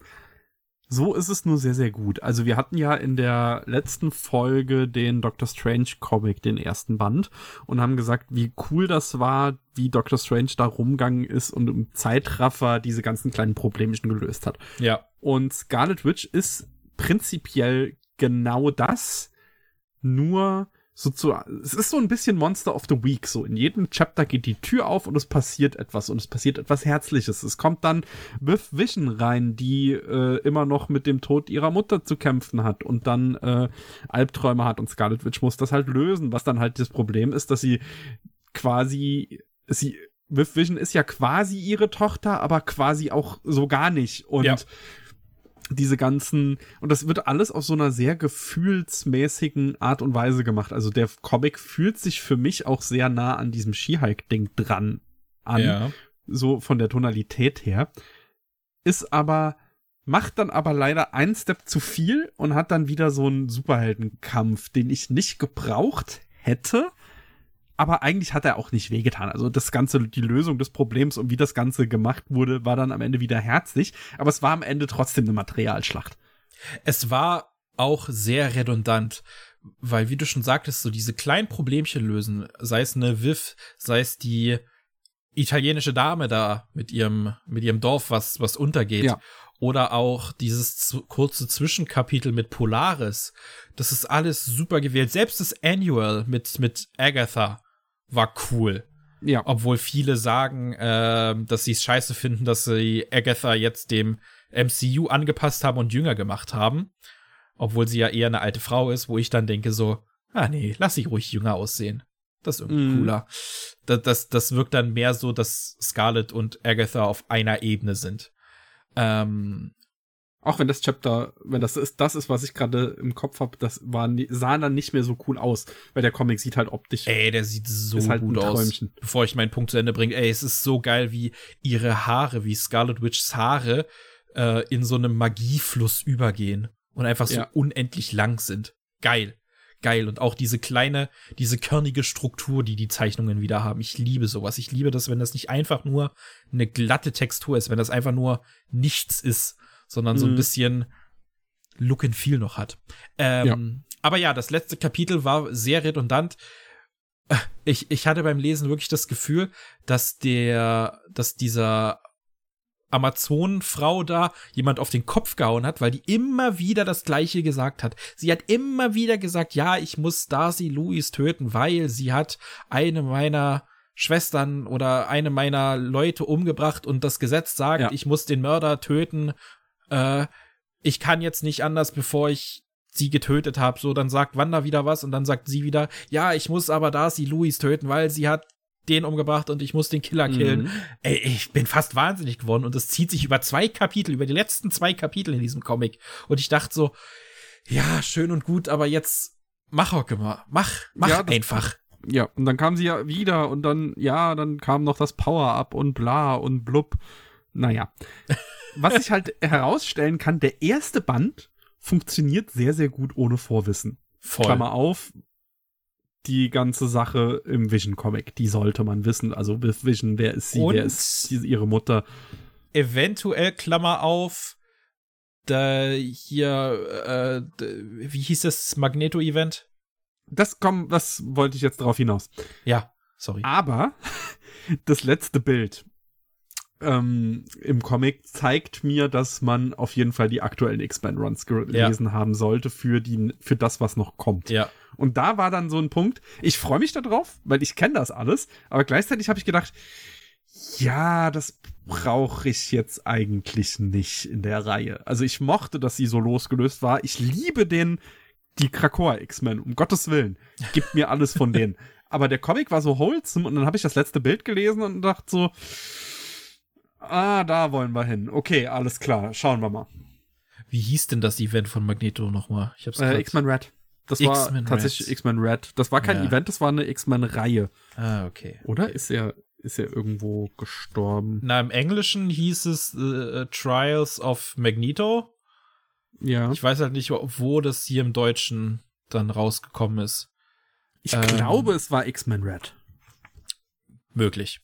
Aber ja, das, das, das hat mir so ein bisschen so einen kleinen Dämpfer verpasst, weil auch mittendrin äh, dahingehend Bezug genommen wurde zu diesem Event oder zu dieser Reihe. Und ich dachte schon so, ah, bitte jetzt nicht so viel. Es ist schon, es ist cool, genau, dass da, da blätter ich gerade hin. Es Ja? war X-Men Red Band 2. Okay.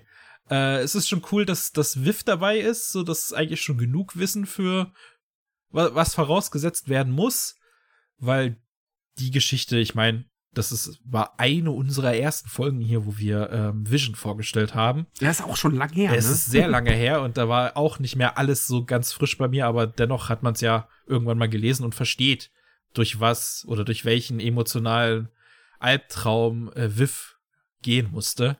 Ja, und das Dilemma versteht man auch, wenn man WandaVision gesehen hat. Auf jeden Fall.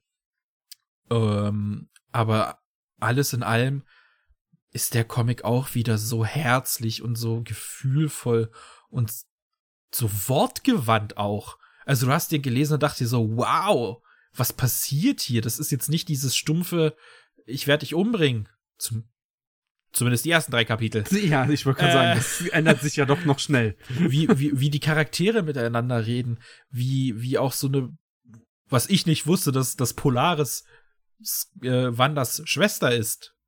Ah, nicht? Nein, war Das, mir auch das finde ich super lame, weil sie halt so ein Mini-Magneto ist. ja, jetzt wo du sagst. äh, macht aber Sinn. Das ist so cool irgendwie. Auch das Kapitel an sich mit ihr war so cool, wie die beiden da durch diese, äh, durch diese Welten gestapft sind, um der anderen, um dieser, dieser, äh, dieser Frau im Tinyverse zu helfen. Das ist Mhm. so, so, so ein One-Shot-Abenteuer, was ich öfter sehen möchte. Und wie gesagt, die ersten drei Kapitel macht, machen sowas, dass man einfach Mhm. nur Monster of the Week mäßig Wanda dabei sieht, wie sie als mächtigste Zaubererin oder Hexe alles und jeden wegzaubert. Das ist cool. Ich finde das vollkommen okay. Das kann so weitergehen. Also die Tür geht auf, wir lernen eine neue Figur kennen, wir gucken, was da so die Probleme sind und dann wird das Problem irgendwie gelöst. Weil Wanda ist halt auch eine unfassbar mächtige Figur, ne? Also die Ja. kommt ja nicht in Bedrängnis. Und ähm, nochmal zu dem Annual zurück. Da muss ich auch sagen, das fand ich eigentlich zum Ende hin ganz geil, was da, was da für ein Kniff ausgelöst wird. Das Ja, fand durchaus. ich cooler als das normale Ende. Ja, ja. Ja. Aber ja, wenn ihr Bock auf Scarlet Witch habt, macht ihr, glaube ich, bei dem ersten Band jetzt noch nichts falsch. Ja. Äh, Und es fühlt sich an wie der Ramos, es war Ramos, glaube ich, der Ramos Doctor Strange Run. Durch auch die Optik, irgendwie erinnert die mich dran. möglich. Ähm, ja, greift da gerne zu. Als nächstes. Oh. Ja, es ist, ist hart, wenn wir nur wir da sind. Ja, ne? es ist so, es, es fehlt irgendwie, es fehlt es fehlen Stimme die einfach. Redepausen für uns. Richtig.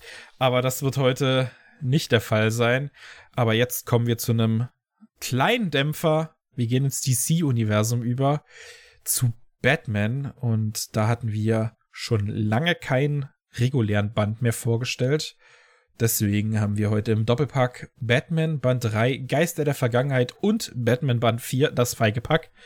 Geschrieben von James Tinian IV. Das ist ja die normale Batman-Reihe, nicht die Detective Comics-Reihe. Und nur um alle nochmal abzuholen, wir sind an dem Punkt, wo Bruce Wayne alles verloren hat. Das Geld verloren, die Häuser verloren, Alfred verloren, alles weg. Er musste in die Stadt in ein kleines Häuschen ziehen, hat nicht mehr die monetären Mittel, um sein, seine ganzen Gadgets und Spielzeuge zu beziehen, muss seine Bikes doppelt und dreifach flicken, damit sie noch laufen und kann einfach nicht mehr so krass ähm, die, die Leute überwachen und muss so ein bisschen wieder zum Street-Level-Hero werden. Und ich muss dir jetzt, Chris, den dritten Band auch so ein bisschen noch weiter erklären, weil du den ja nicht hast. Ich hab den geskippt. Du hast den geskippt. Und in diesem dritten Band wird ein alter Freund eingeführt. Der Ghostmaker. Und diesen Ghostmaker kennen wir eigentlich schon aus Batman die Reise von Tom King. Das hast du ja auch gelesen. Ich hab den Comic doch gelesen. Wir, haben wir den nicht vorgestellt?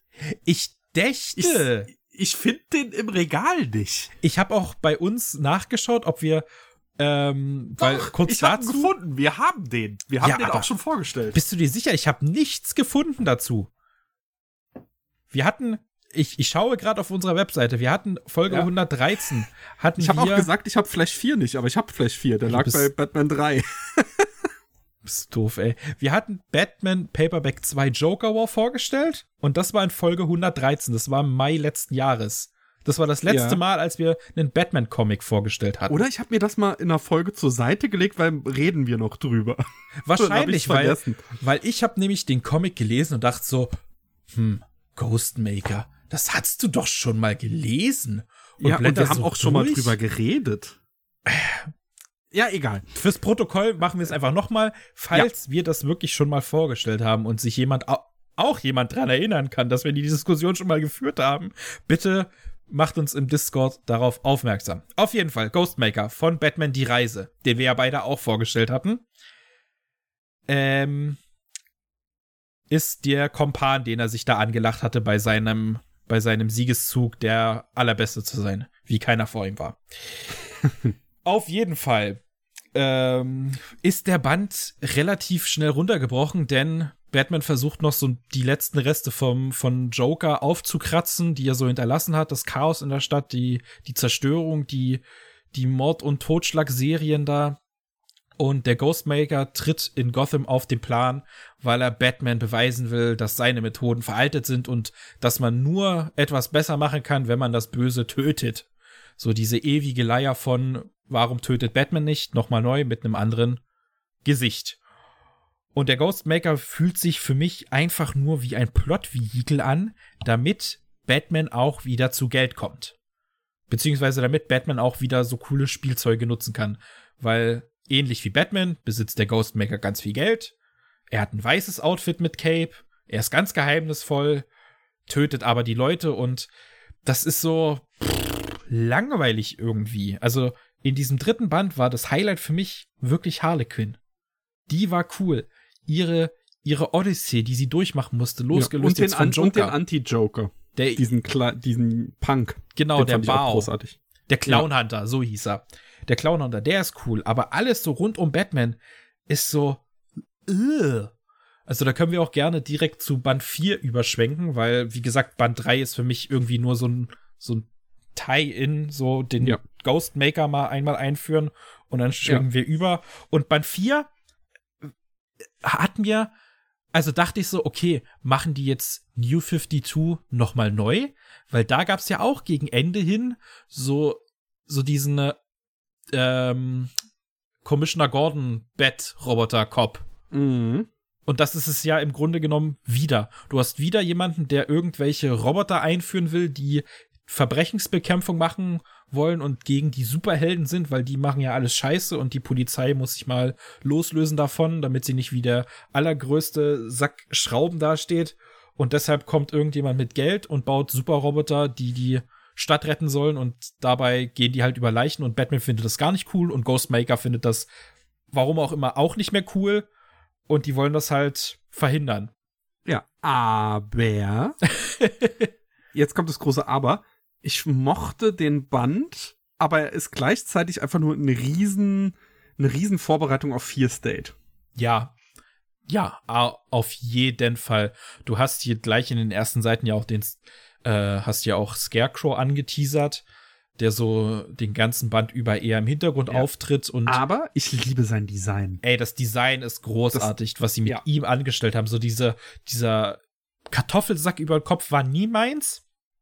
Weil Mhm. das ist für mich keine Vogelscheuche, sondern hier im Comic ist er wie so eine klassische Vogelscheuche. Er hat so eine richtige, ekelhaft, gruselige Ausstrahlung einfach. Ja, und so, das so ein riesen Strohumhang, der sieht einfach nur großartig aus. Ja. Ähm, ansonsten muss ich sagen, habe ich mir was anderes bei dem Batman Run vorgestellt, weil ah, ich hoffe, ich verwechsel es jetzt nicht, ob's, ich weiß nicht, ob es Detective Comics war oder der Run, war ja ganz am Anfang, dass ja Batman in sein neues Häuschen eingezogen ist und so ein bisschen die Nachbarschaft kennengelernt hat, wo ja auch der eine Mordfall mit der Nachbarin war.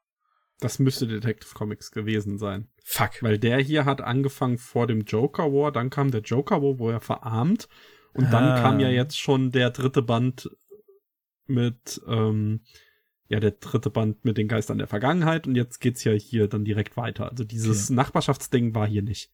Okay, trotzdem fehlt mir das irgendwie, weil die Prämisse von dem Batman ist ja, okay, der hat keine Kohlen, der muss sich anderweitig zurechtfinden, aber das wird hier nicht großartig thematisiert, bis auf ein paar Kommentare vom Ghostmaker, äh, warum hast du jenes und dieses Batmobil nicht mehr? Ansonsten, er hat noch Oracle, er hat gefühlt genug Rüstung parat, dass die kaputt gehen kann und dass er Ja gut, er, er sagt ja schon, er ist zwar nicht mehr überreich, aber er ist halt immer noch reich. Ja, er ist immer noch reich, aber irgendwie fehlt mir so der Progress, den er macht. Er irgendwie so- er hat, er hat für mich noch kein Ziel vor Augen, dass er, wo, wo er hinarbeiten will. Also er, er upgradet sich jetzt nicht so krass, dass ich sage, okay, er fängt wieder von vorne an, muss lernen, wie er das und ma das macht. Er hat zwar so seine kleine Wer- Werkstatt, aber die ist auch so einfach nur da. Die wird jetzt nicht groß behandelt, sondern ist, ja, die existiert und daraus Ja, agiert er. Ich muss dir gerade mal reinkrätschen. Kleiner Disclaimer. Ich habe ja vom Hund eben erzählt, wir machen aber auch gerade parallel unser Bad und ich höre gerade Lisa im Hintergrund handwerken und äh, klopfen. Also wenn es gleich irgendwie reinhämmert oder so. wir sind am Arbeiten. Also nicht wir, aber ja. wir als als Gemeinde. Nee, du bist auch gerade am Arbeiten, Chris. Ja, ja, das stimmt. ja, ja. Äh, aber bis jetzt habe ich noch nicht ge nichts gehört. Was ich aber von dem bei dem Comic sehr loben kann, sind die Zeichnungen. Ich habe schon lange nicht mehr so einen actionreichen Comic gesehen. Die Zeichnungen sind so geil dynamisch und Mhm. auch die, wenn es so an, an Porträts, an, an Posen geht, wenn die einzelnen Charaktere einfach so stillstehen und gezeichnet wurden, das sieht so geil aus. Ja, Meine Fresse, und ey. Ich muss auch sagen, der vierte Band war bisher mein liebster von den Tinian Run. Also ich fand den Joker War ja nur so okay. Den ersten Band fand ich ja nicht gut. Den dritten Band ist zum Vergessen. So ein Anscheinend. bisschen, das ist halt so ein Zwischending.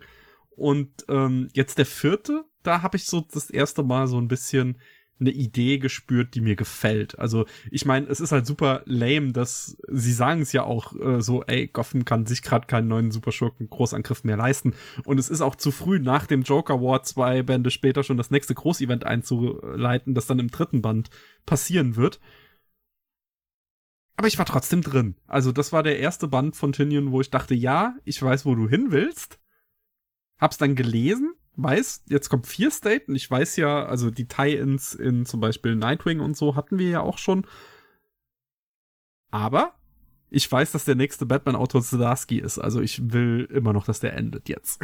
Ja, das schon. Ey, das fühlt sich irgendwie, es fühlt sich nach allem an, nur nicht Batman. So jeder Nebencharakter stiehlt ihm einfach die Show. Ja. Das Aktuell. Problem, was Tinian halt auch hat, er kommt nach dem letzten großartigen Run von, verdammt, Von wer verdammt. war's? Tom King. Ja. Er ist ja ein bisschen nach Tom King jetzt und vor Zdarsky. Also er ist halt, er liegt halt gedenkbar ungünstig. Also ich bin traurig, dass der eine Run endet und hoffe, dass der neue Run bald anfängt. Also das tut dem Ganzen wahrscheinlich auch keinen Gefallen. ja, das stimmt schon.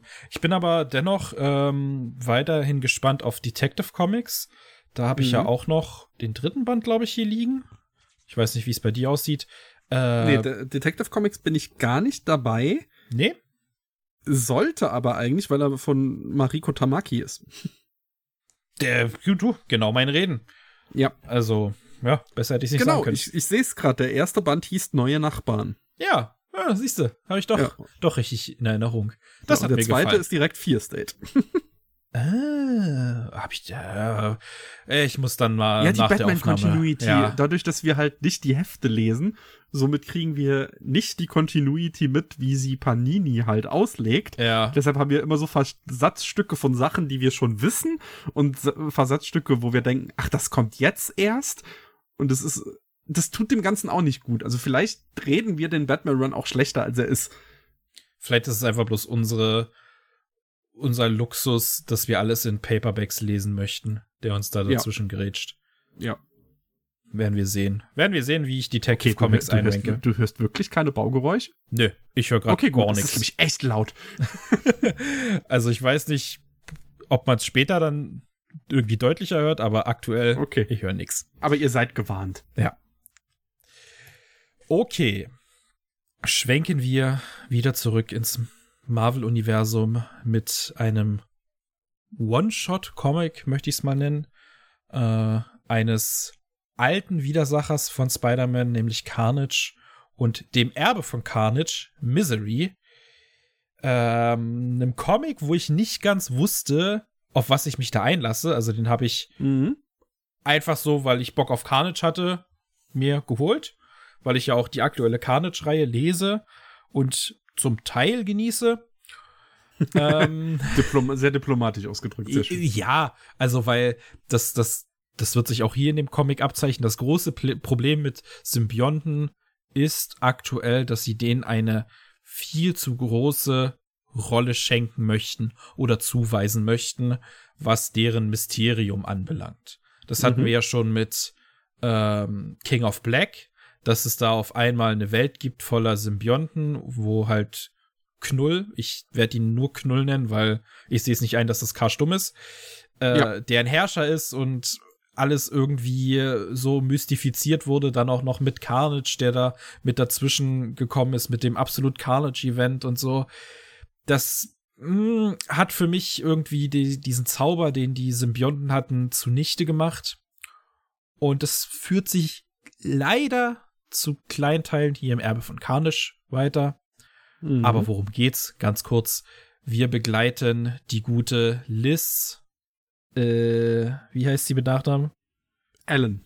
Liz Allen. Wahrscheinlich auch Liz Osborne. Ich weiß nicht, ob die geheiratet haben. Die Witwe von Harry Osborne, der äh, vor kurzem das Zeitliche gesegnet hat. Ich hab gemerkt, dass ich bei Spider-Man komplett raus bin, weil Ich die ganze auch. Zeit gedacht habe, ist das jetzt ein Continuity-Comic oder nicht? Weil ich keine Ahnung habe, was bei Spider-Man gerade passiert. auch 0,0. Aber ja, er hat das Zeitliche gesegnet und sie muss halt als ja, Mutter von zwei Kindern, einem Stiefkind, also davon einem Stiefkind, äh, als taffe Businesswoman in der Welt bestehen. Sie ist die Chefin von Alchemax äh, und ja, kämpft eigentlich täglich damit, nicht komplett durchzudrehen, weil sie vermisst Harry sehr, äh, obwohl er ihr, ja, paar Sachen verheimlicht hat, immer nicht ganz so gut zu ihr war. Das wissen wir noch nicht, weil das ist ein Twist, der äh, hm, den ich gleich lobend erwähnen möchte. Das auf jeden Fall, aber ich möchte es trotzdem erwähnen. Okay. Und bei ihrer Arbeit bei Alchemax versucht sie mit der Hilfe von Symbionten ne, Krankheiten zu heilen, beziehungsweise Menschen zu heilen. Und da benutzt sie ein Carnage, ein Stück von einem Carnage-Symbionten und ein Stück von einem Anti-Venom-Symbionten, die sie dann zusammen mixt und die beiden sollen sozusagen sich gegenseitig aufheben, aber dem Nutzer dennoch die Heilungsfähigkeiten und die Kräfte verleihen, damit man halt sowas wie, weiß ich nicht, Krebs oder andere Krankheiten heilen kann auf schnelle, mhm. unschmerzhafte Art und dass man natürlich nicht durchdreht. Und die Symbionten sind natürlich äh, sehr begehrt bei vielen Leuten, weswegen es äh, zu einem Einbruch bei Alchemax kommt und ein paar der Symbionten äh, gestohlen werden und äh, Liz verletzt wird. Doch Glück für sie, sie hatte eine dieser Ampullen mit dem Anti-Venom und dem Carnage-Symbionten in ihrer Brusttasche und die hat die Kugel sozusagen abgefangen, aber dadurch sind die beiden Symbionten freigekommen, haben sich mit Liz verbunden und so entsteht Misery, Elend, wie sie sich selber nennt. und so beginnt dieser Comic und Liz ist jetzt als Misery unterwegs und versucht den Dieb ihrer wertvollen Schätzchen zu jagen. Ja, das klingt erstmal ein bisschen, ja, verrückt, würde ich es mal nennen. Beziehungsweise es klingt wieder so typisch Symbionten-Zeug. Jemand wird infiziert, wird der, der, die neue Carnage, Venom, etc. Und das gleiche Spiel geht von vorne los. Aber durch das Anti-Venom und Carnage-Ding bleibt sie ja ihrer, äh, ihrer, bleibt sie ja psychisch, ähm, bleibt sie ja auf, auf kognitiver Höhe. Sie behält ihr Bewusstsein und kann noch frei denken und handeln. Das ist ja jetzt nicht so wie bei Carnage oder Venom, dass sich das ähm, halt auf, auswirkt auf, auf ihr Innerstes und sie halt abdriftet in irgendeine krasse, ja, Psychopathennummer. Ja. Ähm, ich habe dir am Anfang geschrieben, ich bin echt begeistert von dem Ding. und dann hat es zwischenzeitlich wieder gekippt. Also ich mochte sehr das, was du jetzt eben angedeutet hast, weil ähm, der Symbiont scheint ihr auch wohl, also der, der Symbiont hilft ihr an einer Stelle so eine ja, eine psychische Blockade zu lesen und hier eine kleine Triggerwarnung für gewalttätige Beziehung, weil Norman Osborn hat sie auch misshandelt. Das Ganze hat sie nur vergessen. Und der Symbiont hilft ihr da so ein bisschen durch. Und auch diese ganze Prämisse, also das, der ganze Anfang, bis sie den Symbionten kriegt, fand ich cool. Dann war sie der Symbiont, das war scheiße. Dann kam dieses psychische Heilen-Ding, da war ich wieder, oh ja, das sind coole Ideen. Dann ging's weiter und der Rest habe ich auch schon wieder vergessen. Also da stecken schon coole Ideen drin aber dieses ganze, ja, wir müssen jetzt Carnage mit Anti-Venom fusionieren, damit wir einen neuen Symbionten kriegen, um Waffen daraus zu machen. Diese ganze Symbionten-Lore kotzt mich nur noch an. Ja, das, und das meine ich halt, so Symbionten sind irgendwie so zu Alltagsgegenständen Gegenständen geworden. Mhm. So zu Backzutaten. So was passiert, wenn ich X mit Y mische und vielleicht können wir das nutzen. Gefühlt jede große Firma in, im Marvel-Universum hat Symbionten bei sich zu Hause stehen. Das ist irgendwie, ja, sind die nicht mehr greifbar, sind die nichts mehr Besonderes. Aber wie du schon sagst, der Comic hat stark angefangen, hat's aber dann mit dem Arsch eingerissen. Dieser, ja, der ganze Rückblick, dieses ganze Rückblickskapitel mit der, mit der ähm, toxischen Beziehung 1A würde ich ja. jederzeit in den Himmel loben.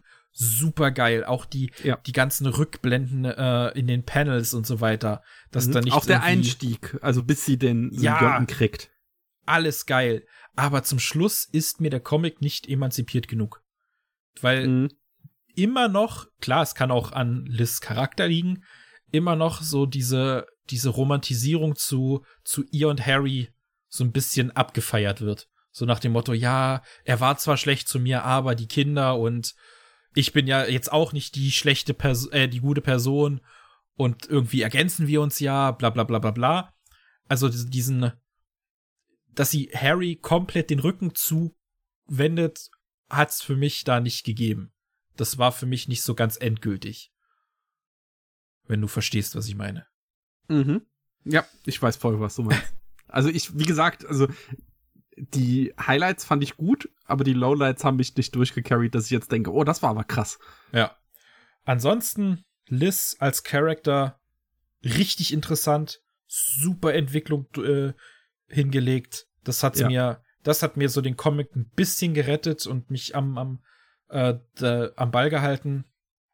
Aber würde ich, also wenn ihr jetzt nicht Hardcore Spider-Man-Fans sind, ach so ja, Spider-Man äh, wasted. Also die Cameo habe ich auch null verstanden. Ja, der war nur da. Der, also der war einfach nur da, damit man bei Charaktere, die drin vorkommen, noch Spider-Man reinschreiben kann für, für SEO. Damit man das im Internet Mhm. besser findet oder so. also der, der hat ja wirklich, bis auf einen coolen Kampf, nichts zu bieten. Ähm, Ja, nö, war mir auch egal. So.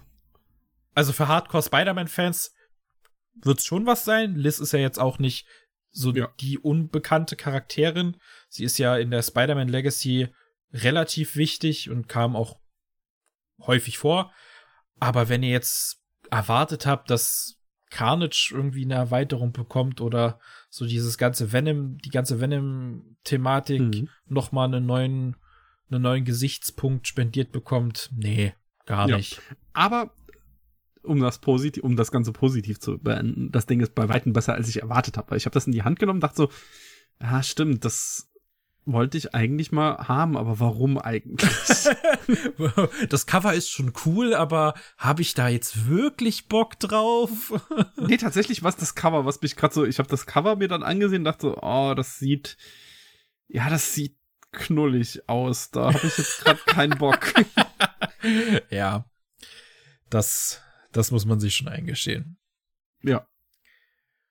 Kommen wir weg von Comics ähm, hin zu Mangas.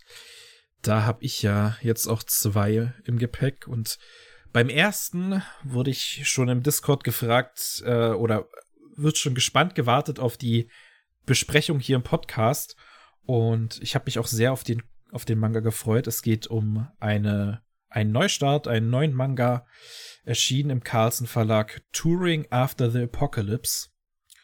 Und das habe ich mir eigentlich nur so auf Empfehlung geholt, weil äh, ich bin so die Neuheiten durchgegangen von Carlsen, habe so geschaut, was jetzt so die nächsten Monate kommt, weil vielleicht verpasst man den einen oder anderen Junji Ito oder es ist irgendwas Neues, Interessantes dabei. Und dann stach mir so dieses Cover ins Auge von diesem Manga, wo man zwei, zwei Mädchen sieht auf einem, auf einem Mofa, wie sie einfach durch, durch eine abgefuckte Szenerie fahren, aber das halt wunderschön und so seelenruhig dargestellt. So als ob's dieser alltägliche Sonntagstrip wäre, den man so einfach macht bei wunderschönem Wetter. Und das Ganze ist es auch. Also wir befinden uns in einer nicht näher genannten Zeit, äh, einer Zukunft womöglich, wo es zu einer Art Vorfall kam. Ich weiß nicht genau, was es ist. Es wird, darauf wird ja auch nicht eingegangen. In der die Welt ja, zugrunde ging, zerstört wurde, verstrahlt wurde. Ich weiß es nicht. Auf jeden Fall ähm, gibt es nicht mehr viele Menschen, die unterwegs sind. Aber zwei von ihnen sind Yoko und Airi. Ähm, die beiden sind so im, mal sagen, späten Teenageralter. Ich würde sie nicht auf 20 schätzen. Wahrscheinlich eher drunter. Und sie betreiben, ja, Apokalypse-Sightseeing. Sie sind auf dem Weg quer durch Japan, um die verschiedensten Orte zu entdecken. Ähm, einzig und allein ihr elektrisches Mofa äh, trägt sie von A nach B und so erleben sie ihr ganz persönliches Abenteuer. Und in dieser Welt gibt es auch eine App, ähm, die sie nutzen, ähnlich wie Instagram. Lädt man da halt seine Bildchen hoch und Yokos große Schwester ist anscheinend eine, ja, eine, eine, eine Nutzerin oder eine, eine große Nutzerin dieser App, weswegen sich Yoko da beschließt, nachdem sie auch ihren Bunker dann verlassen kann, äh, mit Airi zusammen diese Spots abzuklappern und zu schauen, ob es die noch gibt, was sich da verändert hat und was ja für Abenteuer noch so auf dem Weg liegen. Und wer sich jetzt denkt, hier kommt noch das große weltbedrohende Aber oder die große Gefahr, die da lauert, der hat sich geschnitten. Denn es geht in diesem Manga bis jetzt im Band 1 einzig und allein um die Reise an sich, um das Abenteuer, um diesen Entdeckerdrang, das, was man findet, das, was man sieht. Äh, und das ist wunderschön gewählt. Es macht einfach Spaß zu lesen. Du begleitest die beiden einfach auf ihrer Tour, wie sie sich ähm, auf, auf einen, ja, auf einen Wanderpfad begeben mit ihrem Moped, wo sie dann zu so einer, zu so einem Gipfelpfad kommen, wo eine Art kleine Gaststätte ist, wo es mal Softeis gab, wo sie auch nach Essen natürlich suchen müssen, weil es ist ja die Apokalypse und sie müssen trotzdem irgendwie Nahrung beschaffen, die die leider sehr rar ist und sie jeden Winkel absuchen nach irgendwelchen Instant-Nudeln, die noch haltbar sind oder irgendwelches Soft-Eis-Pudding-Pulver, etc., etc. Und das ist einfach so, so schön und ruhig, das ist so richtig beruhigend. Das ist, das ist was, wo man nach einem gestressten Arbeitstag nach Hause kommt und so ein bisschen runterfahren möchte. Dennoch birgt es ein paar Geheimnisse. Ähm, du hast Airi, das passiert auch relativ zeitig im Manga, die anscheinend eine Art Roboter ist oder zumindest irgendwelche Roboter-Attachments hat, weil sie einen Panzer, den die beiden ausgelöst hat, mit ihrer Armkanone auslöscht. Aber dieses Geheimnis wird auch nicht irgendwie näher betrachtet. Es wird nicht verwundert irgendwie gefragt, ja, wie geht's deinem Arm oder was, was hast du da gemacht? Ähm, sondern es ist einfach so. Es ist der Status quo. Sie ist anscheinend ein Roboter. Und das ist für beide Parteien okay. Und wir erfahren nicht mehr oder nicht weniger. Ähm, es weckt, also ich muss wirklich sagen, es weckt diesen, diesen Entdeckerdrang, diesen Entdeckertrieb. Man, man möchte eigentlich sofort rausgehen und die Welt selber erforschen. Optisch gesehen bietet so tolle Landschaften. Es ist, es hat vom Zeichenstil her sind die Gesichter so ein bisschen auf die 90er Jahre Mangas angelehnt. Ähm, die sind sehr einfach gezeichnet, aber halt mit so einem niedlichen Charme dazu. Und auch dieser, ähm, die, diese Apokalypse ist jetzt nicht diese abgefuckte Grau in Grau. Ich meine, klar, Manga ist schwarz-weiß, okay, dummes Beispiel. Aber die Apokalypse ist nicht trostlos, sie ist nicht trist. Die, das ist jetzt kein, kein, keine schlechte Stimmung, die da verbreitet wird, sondern es wird irgendwie als als was hingenommen, was alltäglich ist, was wahrscheinlich für die beiden so ist, weil die da hineingeboren wurden. Und es ist einfach kein trauriger Haufen, den die dadurch graben müssen, sondern es ist ihre Welt, die sie gerne entdecken wollen. Es gibt so viel zu entdecken. Du hast halt auch verschiedene Städte, die durch wahrscheinlich steigenden Meeresspiegel unter Wasser sind teilweise. Du hast irgendwelche Monsterfische, die, die da in den Gewässern schwimmen, was das Angeln unmöglich macht. Du hast Häuser, die verlassen sind, die schon geradet sind und dann wiederum Häuser, die verbarrikadiert sind und dafür einladen, okay, da möchte, muss es vielleicht noch was geben. Ähm, sie treffen auf, auf verschiedene Roboter, die, die anscheinend früher mal Menschen waren, deren Erinnerungen da hochgeladen wurden. Das ist so, so eine schöne Idee auch, die, die Welt einem zu erklären. Das ist unglaublich. Äh, ich wollte es bewusst noch nicht ins Spotlight nehmen, weil es ist jetzt der erste Band und ich weiß jetzt noch nicht, wo die Reise hingeht, aber es ist auf jeden Fall ein Blick wert, wenn ihr was locker leichtes, luftiges braucht. Ist auch, glaube ich, jetzt so, wenn der Frühling so wieder anfängt und die Sonne so rauskommt, das ideale Ding äh, zu lesen, weil das zu der Stimmung einfach nur passt wie die Faust aufs Auge. Ja, es klingt ganz cool. Bei ja, dem, was bin, ich mitbekommen habe, ich war gerade pinkeln.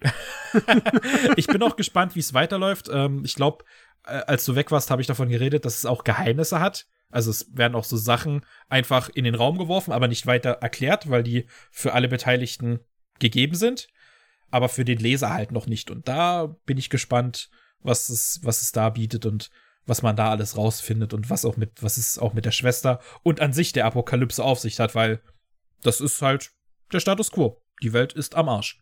Punkt. Hm. Und damit endet erstmal unsere normale Comic-Vorstellung. Ähm, und jetzt gehen wir über in die Schnellschüsse. Da habe ich drei Sachen mitgebracht und beginne mit Call of the Night, dem Band Nummer 8, den ich hier gelesen habe. Ich hatte das letzte Mal ja die, die, den Anime lobend erwähnt und hatte jetzt auch noch die Bände, die ich hier liegen hatte. Es waren, glaube ich, zwei oder drei Stück noch äh, zu Ende gelesen. Und ey, boah, ich bin immer noch verliebt. Wo, wo man sagen könnte, okay, Call of the Night dreht sich so ein bisschen im Kreis, weil es geht ja eigentlich nur um Ko und Nasuna, die so ein bisschen rumschäkern und die Abende miteinander verbringen. Hier geht's richtig ab. Also jetzt wird endlich mal Deep Dive gemacht, was so Background Stories und allgemeines Character Development anbelangt. Das ist so geil.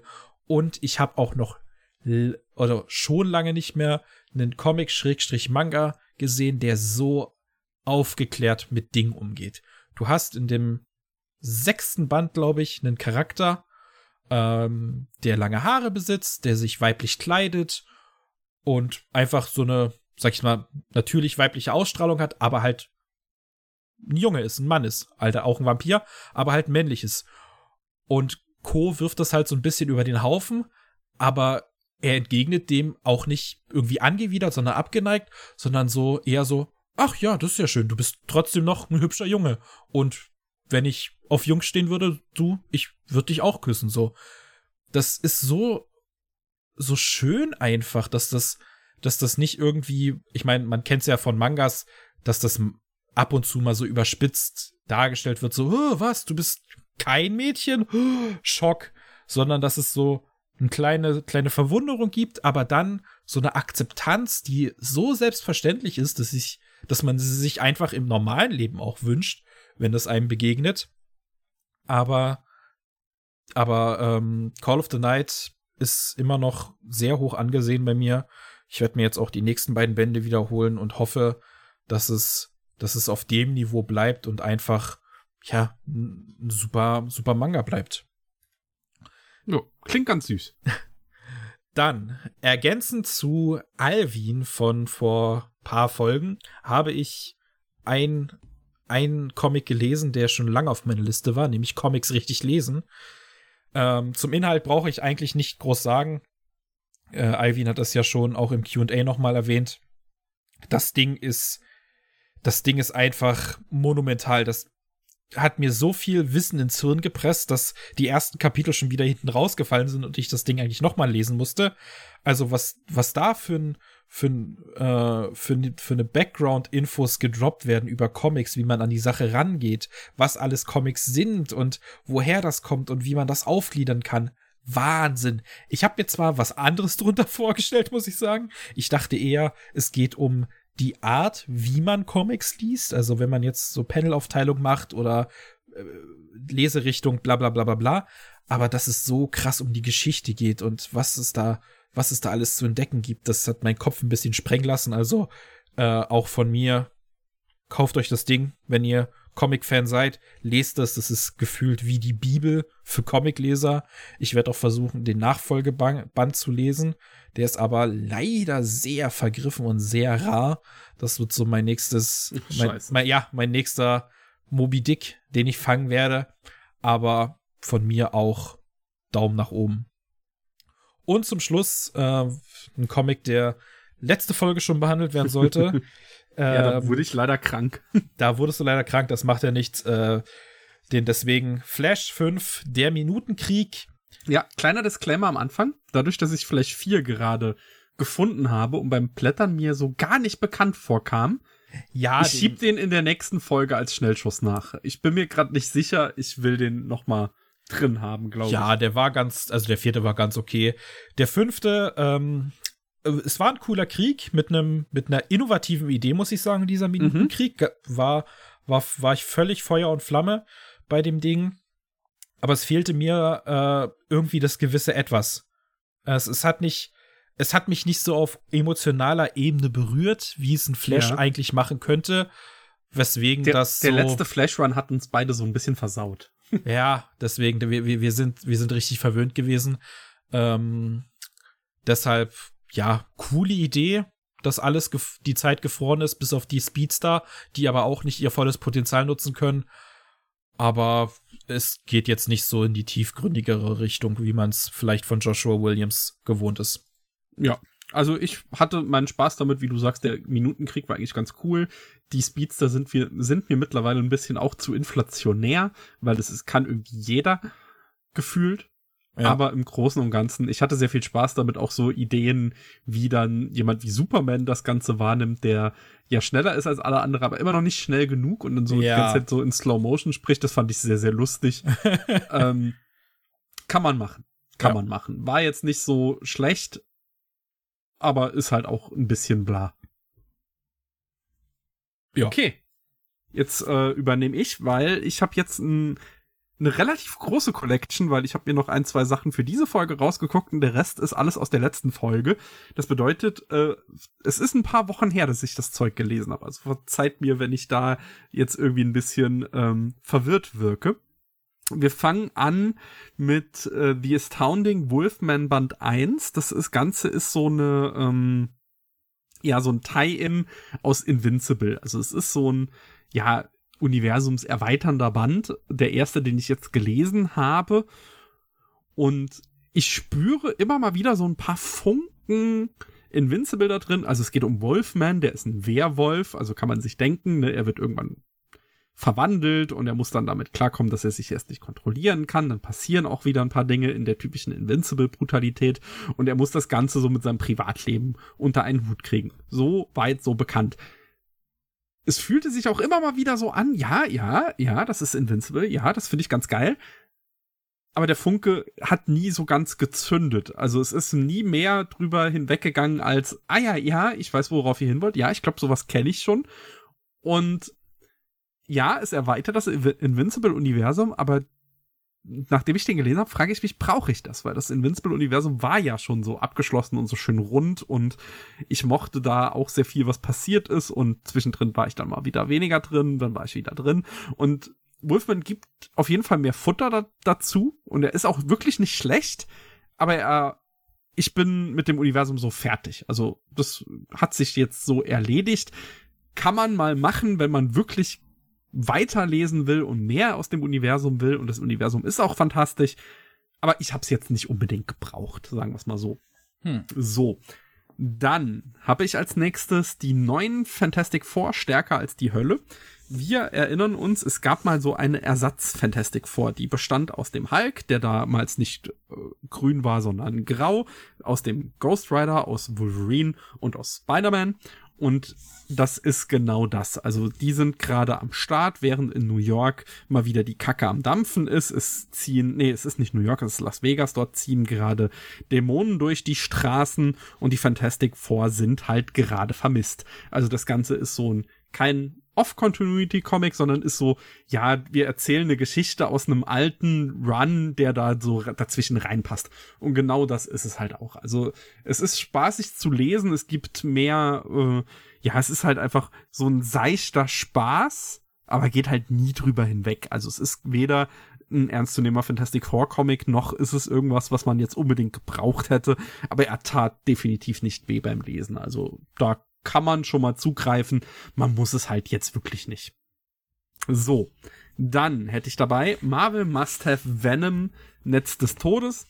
Ähm, wir haben es ja immer mal wieder erwähnt. Wir mögen den äh, Agent Agent Venom Run der war tatsächlich, also ich habe damals mit Comics ja so richtig angefangen, als Spider-Man gerade Doc Ock war. Und dann hat man zu Venom geguckt und der ist gerade auch jemand anderes und ist US-Agent und als Einstieg war das denkbar schwierig, aber ich habe es mittlerweile zu schätzen gelernt. Also früher, damals, als ich das zum ersten Mal gelesen habe, fand ich den Agent Venom Run echt scheiße, aber das lag halt daran, dass der mir nicht gegeben hat, was ich damals wollte. Ich kannte die das Konzept von Venom und das war halt nicht Venom für mich aber jetzt mittlerweile mit äh, ein bisschen Abstand und vor allem dem großartigen Bösewicht Jack O'Lantern, der eigentlich super lame ist, aber hier drin echt cool gemacht und auch äh, sehr, sehr cool designt ist. Und ja, ey, es ist Agent Venom, es ist der erste Band da drin. Es hat dann natürlich das ähm, Marvel Must-Have-Problem, das ich dann immer habe, so einzeln abgeschlossene Bände funktionieren für mich da immer besser drin als erste Bände, weil es geht ja danach noch weiter. Das hat man hier halt auch. Aber es ist halt ein Marvel Must-Have aus einem Grund, weil ich finde den echt cool. So. Dann habe ich noch ein, also ab jetzt kommen nur noch Marvel Must-Haves, kleiner Spoiler. Dann habe ich dabei Thanos, Herrscher des Universums. Den kennst du auch. Das ist der Thanos-Run, wo Thanos quasi durch die Zeit reist, beziehungsweise hm. durch die Zeit gerissen wird und mit einem, ja, zukünftigen Ich von sich konfrontiert ist, das quasi alles erreicht hat, was er will. Und das ist auch die Einführung des Cosmic Ghost Riders. Hm. Geil. Das war ein echt geiler Band. Also die, das Konzept des Cosmic Ghost Riders cool umzusetzen, die Figur cool umzusetzen, auch wenn sie mir stellenweise ein bisschen zu Deadpoolig war. Und gleichzeitig diese ernste Geschichte zu erzählen und Thanos als Figur noch mal weiter zu erzählen mit diesem Aspekt, ja, er weiß jetzt, wo sein Weg ihn hinführt und er weiß jetzt, wie er wird und das Ende mit Lady Death und das Ganze, was das Ganze erzählt, großartig, klarer Must-Have vollste Kaufempfehlung dafür. So. Und dann als kleines letztes Stück habe ich noch X-Force, Sex und Gewalt, auch ein Marvel Must-Have. Da geht es darum, dass, ja, es gibt die Figur Domino, die kennen wir aus Deadpool 2, die Glücksmanipulation, die ist hier nicht so mächtig wie in Deadpool 2, weil bei ihr äh, ist gerade so ein bisschen die Kacke am Dampfen, weil sie sowohl die Mördergilde als auch die Ninjas der Hand beschissen hat und deshalb gerade auf der Flucht ist mit einer echten großen Menge Kohle. Und sie trifft dann auf Wolverine, der schon die ganze Zeit so ein bisschen so ein Auge auf sie geworfen hat. Und die beiden erleben dann dieses Killer ja, dieses in Anführungszeichen Killer-Drama, es hat mich stellenweise sogar so ein bisschen an sowas wie John Wick erinnert, einfach nur so von der Konzeption. Irgendwie fand ich, irgendwie fand ich das Ganze echt cool, aber es ist halt so diese edgy Teenager-Fantasie, die dahinter steckt, wo mir dann nicht ganz so sehr gefallen hat, aber im Großen und Ganzen hat es halt vor allem einen extrem geilen Look, weil ich kann es nicht beschreiben, weil ich nicht gut darin bin, aber das hat so eine Art Hyperrealismus mit sehr, sehr viel Weiß und sehr, sehr schönen Schattenspielen und halt super, einem, einem super satten Rot, was da halt dann immer wieder reinbricht und Wolverine, der so ein schwarz-weißes Kostüm hat. Also das geht sehr stark in Richtung, ja, schwarz-weiß Blut, ist es aber dann, geht dann trotzdem noch mal eine extra Meile mit so einer Art Hyperrealismus und sieht halt unfassbar geil aus und habe ich nicht bereut zu lesen. Ich verstehe es, warum Marvel, warum es ein Marvel Must-Have ist aber geschichtlich hat's mich jetzt auch nicht so abgeholt. Aber im Großen und Ganzen war ich sehr zufrieden damit, weil ich habe eine Lücke gefüllt und habe den jetzt mal gelesen, weil ich wusste, dass er existiert. Ich weiß, dass er auch ein relativ hohes Standing hat. Also er ist definitiv ein Marvel Must-Have, das sich den Namen verdient hat. Aber ja, so geschichtlich ist er halt nur okay für mich. So. Krass. Puh, das war eine redeintensive Folge. Ja, ich merk's auch gerade. Ich bin's tatsächlich nicht gewöhnt, so viel zu reden ohne Pausen. äh, ja, also man merkt schon, dass, dass irgendwas fehlt. So jetzt so gerade bei den Schnellschüssen war ganz, war's ganz schön, äh, mal nichts zu mhm. reden. Aber äh, die Folge über, mir ja. tut der Kiefer ein bisschen weh. Ja, wir sind nichts mehr gewöhnt. Nee, wir, wir, wir Aber, sind ja, verweichlicht. ist in der vierten Folge eingestiegen. Also wir war, haben auch nicht viel zu zweit so gemacht. Nee, das stimmt schon. Das stimmt schon. Und äh, ich, ich gönne mir jetzt die Pause, die wir haben werden, bevor wir äh, Deadpool dann noch mal besprechen werden ja. mit Alvin zusammen. Ich habe mir, ich hab mir in der Zwischenzeit Enshrouded gekauft. du Hund. ähm, aber ja, wir hoffen natürlich, dass euch die Folge gefallen hat. Ähm, auch wenn wir hier nur zu zweit waren. In der nächsten Folge wird es dann wieder im gewohnten Trio wenn euch die Folge gefallen hat, wenn ihr sagt, okay, äh, ich bin nicht ganz eurer Meinung, was Ultimate Envision anbelangt, dann teilt uns euer Feedback doch gerne mit auf unserem Discord-Channel, auf Twitter, auf Instagram, wo immer ihr auch wollt. Äh, wenn ihr auf der Suche seid nach Leuten, mit denen ihr über Comics, Mangas, Animes reden wollt, dann tretet unserem Discord-Channel dabei. Den Link findet ihr hier in der Beschreibung, sowie alle weiteren Social-Media-Links von uns, wo ihr uns überall findet und anschreiben könnt. Ähm, ansonsten bleibt nur noch zu sagen, wir hoffen, euch hat's gefallen. Wir hören uns das nächste Mal wieder. Und bis dahin, tschüss. Tschüss und wartet nicht auf eine Madame Web Folge.